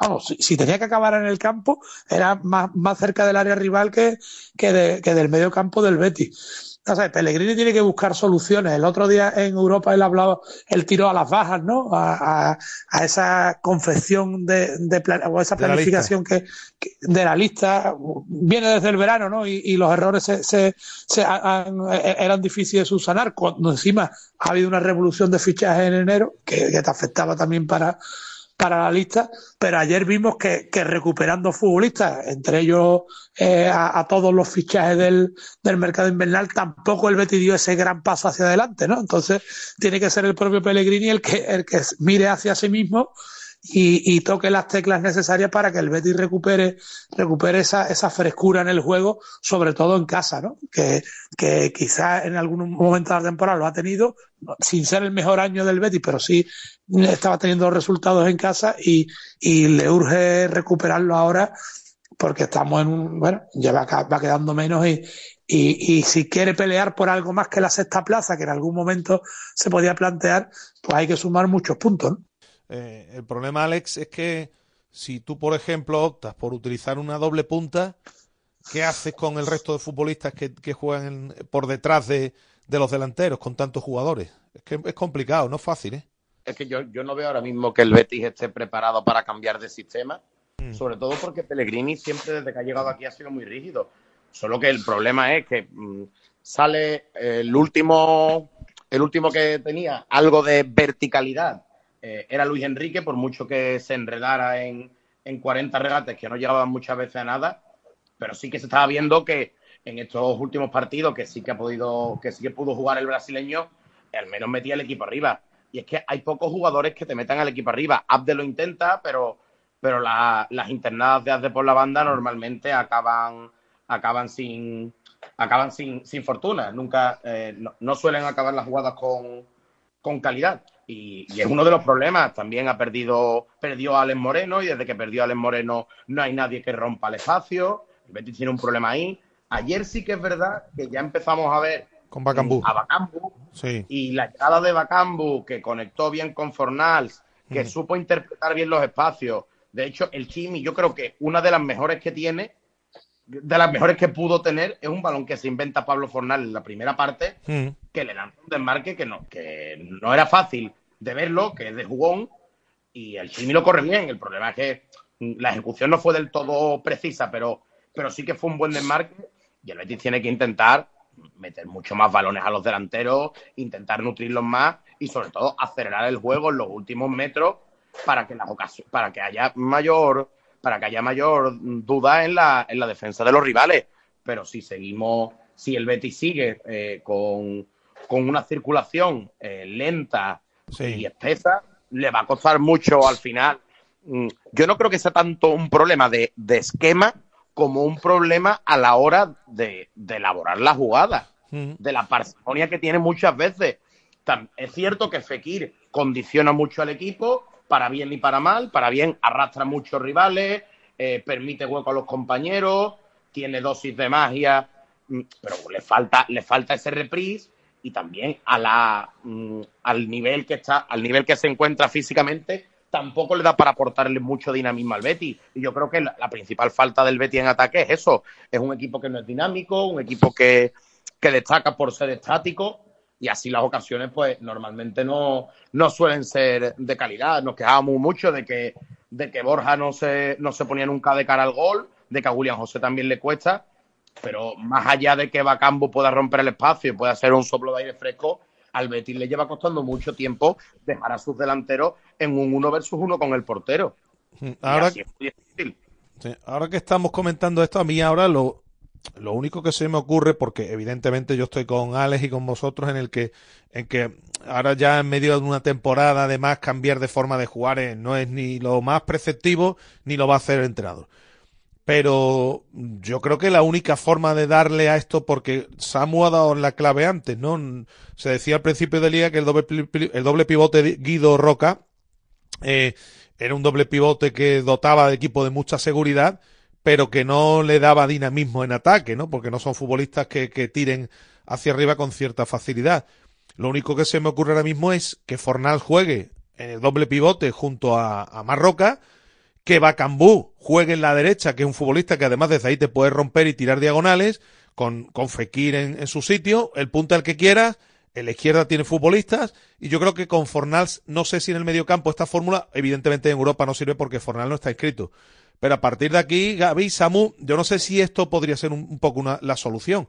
Pues, eh, es una solución, pero, pero ha demostrado Agustín Fornal en, lo- en los dos ratitos que ha jugado como medio centro, que uno fue ante el Barcelona, creo, que no, que no rindió bien, y ayer tuvo que volver a ponerlo en la derecha con, con, con otro cambio. No, no es la mejor posición de, de Fornal, que sí, que sí en, eh, juega bastante mejor como interior desde la banda derecha, porque mm, puede jugar ahí en la banda, se mete por dentro, puede intercambiar sus posiciones con, con, con Fekir. En el doble pivote le cuesta más pero para poder meter mayor eh, personal ofensivo, mayor personal con gol, tiene que, tiene que encontrar una solución y una de ellas sí es la de, la de retrasar un poco a, a Fornals. Sí, sí, a ver, el, el- Betis le, le cuesta trabajo iniciar el juego y, y porque estamos viendo que este año además que el hombre que los años anteriores, que era William Carballo, pues, pues no está y no sabemos ya si, si esperarlo, ¿no? O si el Betis lo puede esperar más a esta temporada a William Carballo, porque se cae una y otra vez por, por diversas circunstancias. Una, una ciudad, podría ser una solución eh, colocar a Fornal, como, como en algún tiempo Pellegrini hizo con Canales, ¿no? Que, que algunas veces jugaba en esa posición, pero tampoco, no sé si Fornal o o no tiene el físico o todavía no está en ese punto adecuado, porque es verdad que lo que dice Gaby, no se le ha visto cómodo cuando, cuando ha tenido tanto campo para él, ¿no? Eh, lo juega mejor partiendo de, desde escorado un poquito, caído un poquito a, la banda. Pero es verdad que podría ser una solución, tampoco tiene demasiada. Vamos también a ver qué hace el jueves, ¿no? El jueves, como tú dices, no está Fornal, Fekir viene de jugar dos partidos seguidos 90 minutos y después tiene el domingo el Betis Atleti. Vamos a ver si el jueves es el día que, coloca dos puntos a Pellegrini también, que tiene que buscar además ganar el partido sí o sí, ¿no? En, en Zagre, ¿no? Vamos a ver qué solución, qué solución busca para, para intentar la remontada. Oye, os gustó Bacambú, ¿no? A mí me gustó mucho Bacambú. Ah. Aportó, aportó mucho al equipo. Eh, ya no solo, ya no solo el disparo que le saca, que le saca a Sivera, que era córner, que no lo dio el árbitro, sino también, también el, el balón que mete con mordiente al segundo palo, eh, dos o tres descargas que hizo, cuando tuvo que iniciar la jugada se la quitó rápido del medio y le dio celeridad a, y le dio celeridad al balón, que muchos abusan el Betty muchas veces de sobreconducir. Y sí, y recogiendo un poco lo que estaban diciendo Gaby Samu sobre, sobre Pablo Fornal y situarlo en el doble pivote, el problema es que mm, Johnny Cardoso no es Guido Rodríguez. Guido Rodríguez sí es un pivote mucho más táctico, eh, no más estático, pero sí que domina mejor la zona, hace mejores coberturas. Y Johnny Cardoso al final es mucho más móvil. Te lo puedes encontrar eh, haciendo una cobertura lateral. De hecho, pudo marcar un gol. Entonces, esa movilidad que aporta Johnny Cardoso, eh, cuando la juntas con Fornals, muchas veces lo que puede crear es un desgobierno en el medio del campo contra equipos a lo mejor que se vayan a meter abajo, como ayer contra eh, frente al Alavés, para el último tramo del partido, si está todavía fresco Fornal y tiene piernas, pues sí puede. Pero en partidos a lo mejor, eh, como ahora el próximo domingo que se va a enfrentar al Athletic Club, mm, yo creo que en, frente al Athletic debe poner un doble pivote al uso. El problema, el problema es que tampoco tiene salida por los laterales. Mm, a Bellerín le cuesta, le cuesta conectar con su par al igual que Miranda eh, ninguno de los dos centrales de ayer, porque Chadi sí es verdad que tiene eh, mejor salida de balón, pero Petzela y Sócrates son centrales mucho más nominales que tampoco gozan de un gran, de un gran desplazamiento, aunque el, griego sí que lo vimos con algún cambio de ritmo, con algún cambio de juego. Pero claro, es que cuando tampoco tienes, eh, cuando tampoco tienes arriba movilidad, también eh, limitan mucho lo que mm. puedan hacer tanto Marroca como Johnny Cardoso o como si a Fornals. Si mm. Fekir se queda anclado en, su media punta, mm, cuando ayer mejor el Betty estuvo fue cuando Fekir y Fornal empezaron a combinar y empezaron a encontrarse. Y más bajaron a ayudar a sacar la pelota. Pero mm, al final yo creo que, que, no es un problema de sistema, es un problema de, de, cómo juega el Betis. Un problema de juego, un problema que lleva arrastrando bastante tiempo, que, que cada vez pierde más, más verticalidad. Sí que ahora la puede encontrar un poco en Abde o en Asan cuando está, pero, pero bueno, tampoco es que ofrezcan una solución a la hora de sacar eh, con mucha más claridad la pelota, con mucha más claridad la pelota. Y encima arriba tampoco es que tenga Jan Kohler para bajar la pelota y jugar a otra cosa. Ya, ya. Oye, eh, antes de meternos con, la, con el Sevilla, os pido también brevedad en el asunto, pero no, la pregunta es clara. Para el jueves, ¿le veis al Betis opciones? ¿No le veis opciones? ¿Creéis que va a estar en la eliminatoria? ¿Prevéis una eliminatoria que se va a decidir, incluso que se pudiera decidir más allá del tiempo reglamentario? ¿Cómo, cómo veis el partido del jueves, sabiendo que obviamente va a estar el equipo también limitado, como vimos el otro día? Yo no doy favorito al Betis porque lleva un resultado en contra, pero la eliminatoria está todavía en el aire. Y conociendo los partidos del Betis esta temporada, cuando juega a resultado corto, como tú bien dices, no descartemos una prórroga en, en Zagreb viendo cómo fue el Dinamo de Zagreb aquí, creo que el Betis sigue siendo mejor equipo. Sí, lo, lo- que tú dices, el, problema, el problema está en, en, en que el Betis va limitado también, ¿no? Es que va a tener muchas muchas ausencias el, el jueves prácticamente. La novedad será Bacambu, pero pierde, pierde a Pesela atrás, lo que además le obliga a, a retrasar a uno de los de los medios centros, ¿no? O También sea que va a seguir la- teniendo Samu, va, va a seguir teniendo tres cambios solo. Porque si no hubiesen, si Bueno, y- hubiese y jugado. estaba William Carballo, vamos a ver si llega para el jueves o no, Es ¿no? verdad, también, que, es verdad, es sabes que lo puede perder también y, y, y- y tiene- tendría más problemas todavía para, para hacer un equipo, ¿no? Ese, ese ahí veo yo el gran problema, porque por el nivel que le vimos aquí al Dinamo de Sagre, claro que el Betis le puede ganar el partido y, y, y la eliminatoria, claro que sí. No, no se vio, quitando el, el penalti que le dio el triunfo, tampoco tuvieron mucha llegada, aunque seguro que allí va a ser un equipo más agresivo, ¿no? Los croatas siempre en su estadio son un equipo, un, un equipo Se más crecen. que hay que buscar, se crece un poco más. Pero que el Betis tendría sus opciones, sí. A mí la duda es a ver, a ver con qué jugadores puede contar Pellegrini. Vamos a ver si con eso le da, porque estamos viendo que jugadores como Abde, como Rodri, como, como Hassan, no, no, no están atravesando un, un buen momento, ¿no? Alex, rápidamente, Yo tengo- ¿tú le ves opciones o al Betis o muchas pocas? ¿Cree que va a estar muy igualado hasta el final? Yo creo que tiene opciones, pero que fácilmente se puede ir a, a la prórroga. El problema está en las bajas, el problema está en que seguramente la línea de centrales la formen Marroca y Chadiría, encima los dos zurdos. ¿A quién va a cambiar? ¿A Chadi que no ha jugado en el perfil diestro en toda la temporada o a Marroca que encima es centrocampista y va a jugar en un perfil que no es el apropiado? Bueno, yo creo que ese es uno de los grandes problemas del Betis, pero que sí, si queremos rescatar algo positivo eh, del partido de la ida, digo algo porque creo que fue más o menos lo único. El Betis tuvo muchas opciones a balón parado, aunque no tuviera, aunque después no se, no se llegaran a concretar. Pero un equipo que, mm, que es capaz al menos de generar algo balón parado, si el Betis fuera capaz en el Maximir el jueves de, de ponerse por delante en el marcador, yo creo que los nervios los tendrían mucho más los croatas que los, que los. Pero bueno, veremos a ver qué.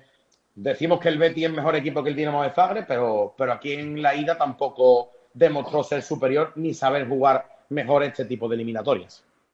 Bueno, señores, os pregunto claramente, después de que hayamos visto que los de abajo está ahí, ¿no? Los números lo dicen todo, ¿no? Estamos ante una de las peores ligas de los últimos 30 años y obviamente, pues con el puntaje, como diría aquel que tiene ya el Sevilla, ayer llegó al punto número 28 Luis García Plaza con el Alavés y dijo que todavía no estaba hecho. El Sevilla no ha, no ha llegado a esa cifra.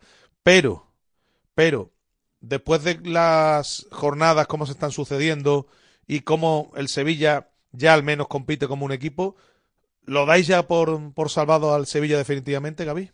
En un 90% de, la, de, de opciones, sí. Eh, hay, hay un partido crucial este fin de semana que es el, que es el Cádiz-Celta, que si el Cádiz no es capaz de ganar, yo creo que van a lo- lo- por lo menos la salvación del Sevilla finiquitada.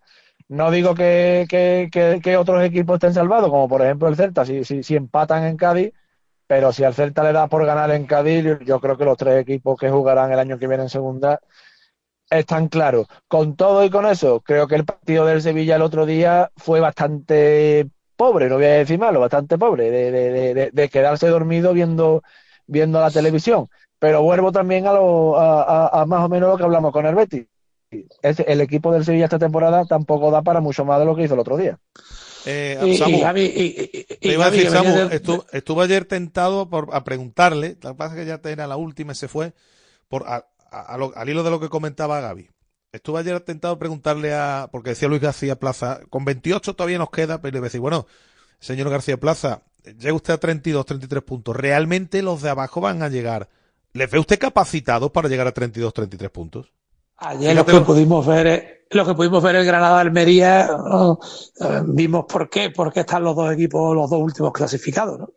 Partido del segundo tiempo pa- parece de patio de colegio, ¿no? Eh, Se ve, parece difícil que esos, que esos equipos, hay dos ahí que, que ya están casi descartados, y al Cádiz, pues, es de la, la racha que lleva también sin ganar, ¿no? Yo creo que el Sevilla no solo ha mejorado en parte como equipo. Yo creo que las dos victorias han hecho que, que Quique coja un poquito de fuerza también en el vestuario, que todo el mundo eh, va- vaya a una con, con lo que quiere el entrenador. Y ya estos puntitos, aunque, aunque sean de una manera fea, como dice Gaby, pero esos puntitos los hace buenos, ¿no? Les, les- les vale Claro. para, para ir llegando a la, a la salvación. Eh, por, por lo que estamos viendo es que con eso, con treinta y pocos puntos, va a estar un equipo salvado este año. ¿no? Y Yo es que no, yo es que no un- veo a un nadie descalabro llegando. enorme tendría que ser del Sevilla. ¿no? Tendría que ser un Es que- descalabro ya. Es que mira, entre, eh. entre Almería, Granada y Cádiz, 75 partidos han jugado los, los- los tres equipos y han Ah. ganado cuatro. Es tremendo. Es tremendo. Es que yo no veo a nadie, Alex, gan- llegando a tres. De, nadie de los de abajo llegando a. Te digo ya, ni a 32 puntos, ¿eh? Yo creo que es muy difícil ver al Cádiz. No, a nadie de los tres de abajo, no. Al Cádiz, directamente. Que Cádiz, el sí. Cádiz llega a dos puntos. eh, es bastante complicado. Cuando ha ganado dos partidos de 25. Es bastante complicado pensarlo. Por eso yo creo que el Sevilla, en- con ganar un partido dos en casa, Sí. tiene la salvación hecha. No. No debe pensar y, sobre todo, debe ir al Bernabéu a intentar, por supuesto que lo hará, a competir pero no, no, a tirar, no a tirar el partido como lo hizo en, en Montilivi. Pero bueno, el Sevilla, el Sevilla en los últimos cuatro partidos, un equipo que, que ha encajado solo dos goles, que, que ha ganado dos partidos, ha empatado otros dos.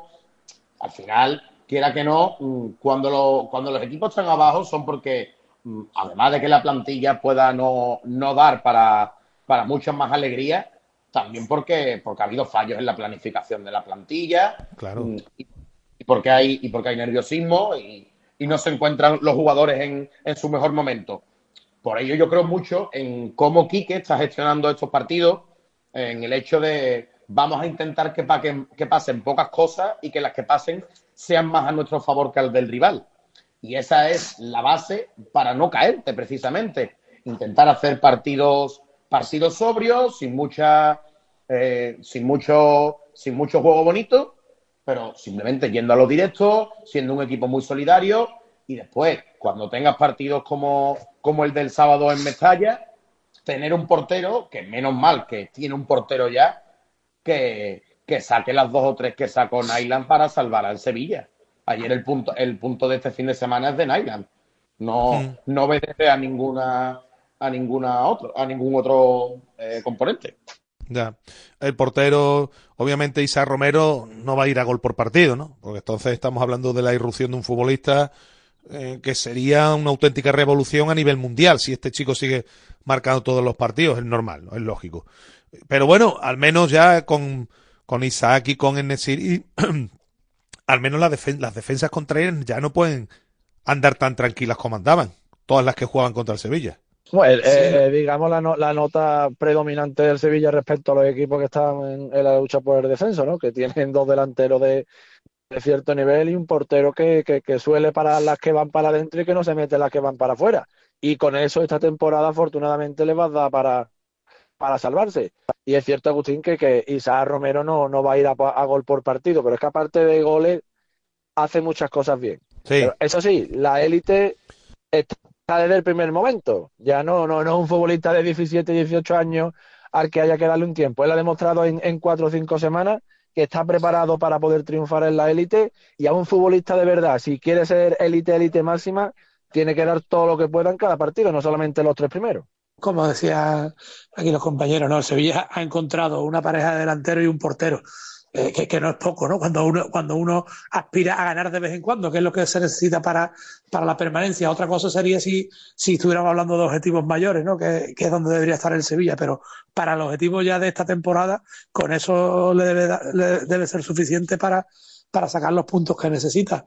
Vamos a ver también si, si Quique puede seguir sumando gente y que, y que el Sevilla acabe la temporada no solo con la sensación de haberla salvado, sino que, que también vislumbre un proyecto de, cara al año que viene, ¿no? Que será el siguiente paso.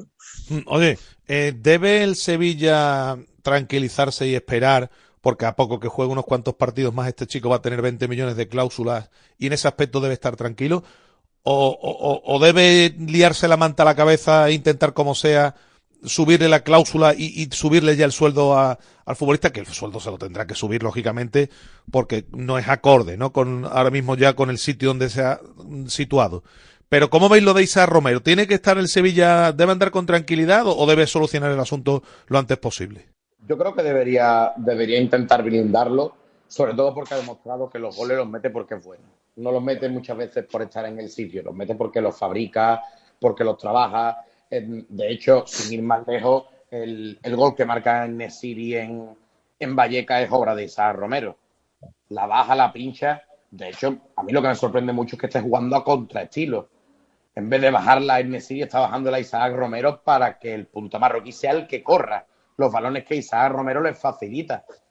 Y ver a un jugador, un delantero centro que sabe actuar eh, por detrás del punta, ya bien sea haciendo de 10 o de falso 9, que se ha encontrado a gusto estando solo y estando con el Nesiri, mm, te muestra que el, que el nivel de el nivel de Isaac Romero es alto y que a poco que el Sevilla le ofrezca eh, un poco más de, por parte de los compañeros y un poco más y el Sevilla crezca un poquito en- con los partidos y con los resultados, puede meter otros cuatro o cinco goles meter 10 goles prácticamente en una vuelta no es tarea sencilla.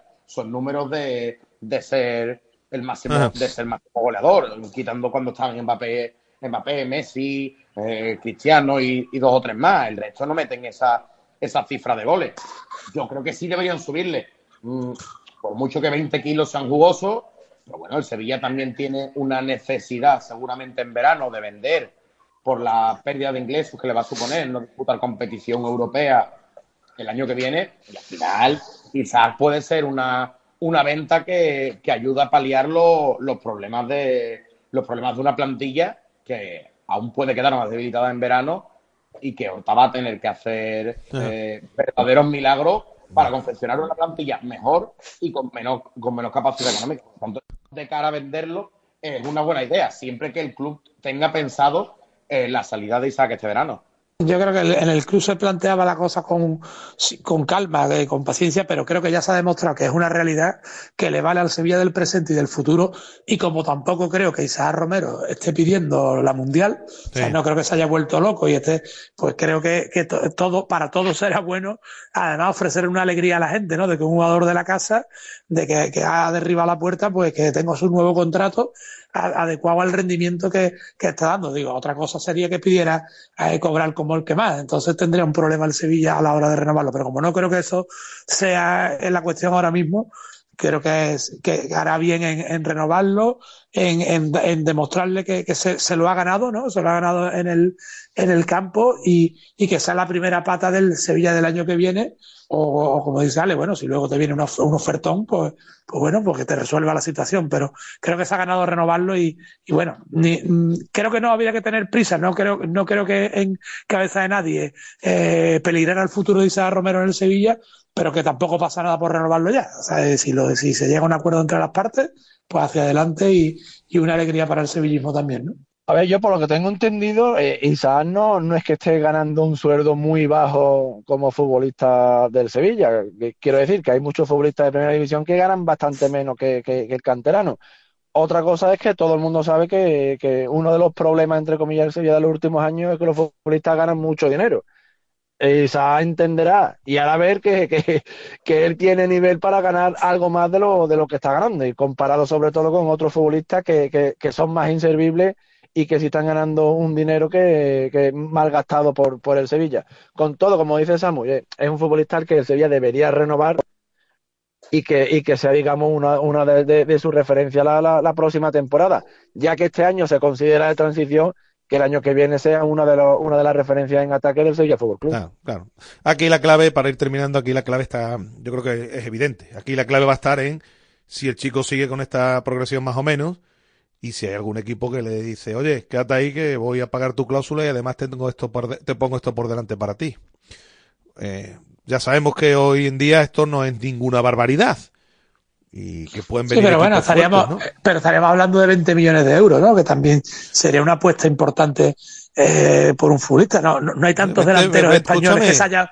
Hasta hace poco se venía hablando de que el Brentford iba a pagar un dineral por Asandiao. O sea, que es que cualquier equipo de estos... Sí, pero te- son 18 años, no 24 también, o sea que también eh, hay 6 años de diferencia y, y, y pero sí, pero bueno, pero que si te vienen con 20 millones de euros, eh, tampoco sería una mala operación, que Claro, se miren los, cuántos delanteros en el fútbol español se han vendido por esas Claro, cantidades, ¿no? A lo largo de la historia, es decir, que tampoco sería un desastre eh, de gestión del Sevilla. Si, Sin duda, sin si, duda. si, si no pudiera renovarlo porque, porque alguien se vuelve loco en la Premier, ¿no? Con el futbolista. Claro. Bueno, pues nada, ponemos el punto y final, que ya nos quedamos sin tiempo. Samu, te mando un abrazo. Gracias como siempre. ¿eh? Venga, un abrazo para todos. Eh, Alex, gracias por estar este rato con nosotros. Un abrazo. Un abrazo, Hago muchas gracias a vosotros. Y lo mismo, Gaby. Gracias como siempre, ¿eh? Un abrazo. A vosotros, un abrazo. Pues nada, señores, llegamos al final. Esta tarde estamos con nuestro resumen. ¿eh? En marcador, eso de las 7 aparecemos por aquí de nuevo. Gracias por estar ahí. Un saludo, adiós. Radio Marca. El deporte que se vive.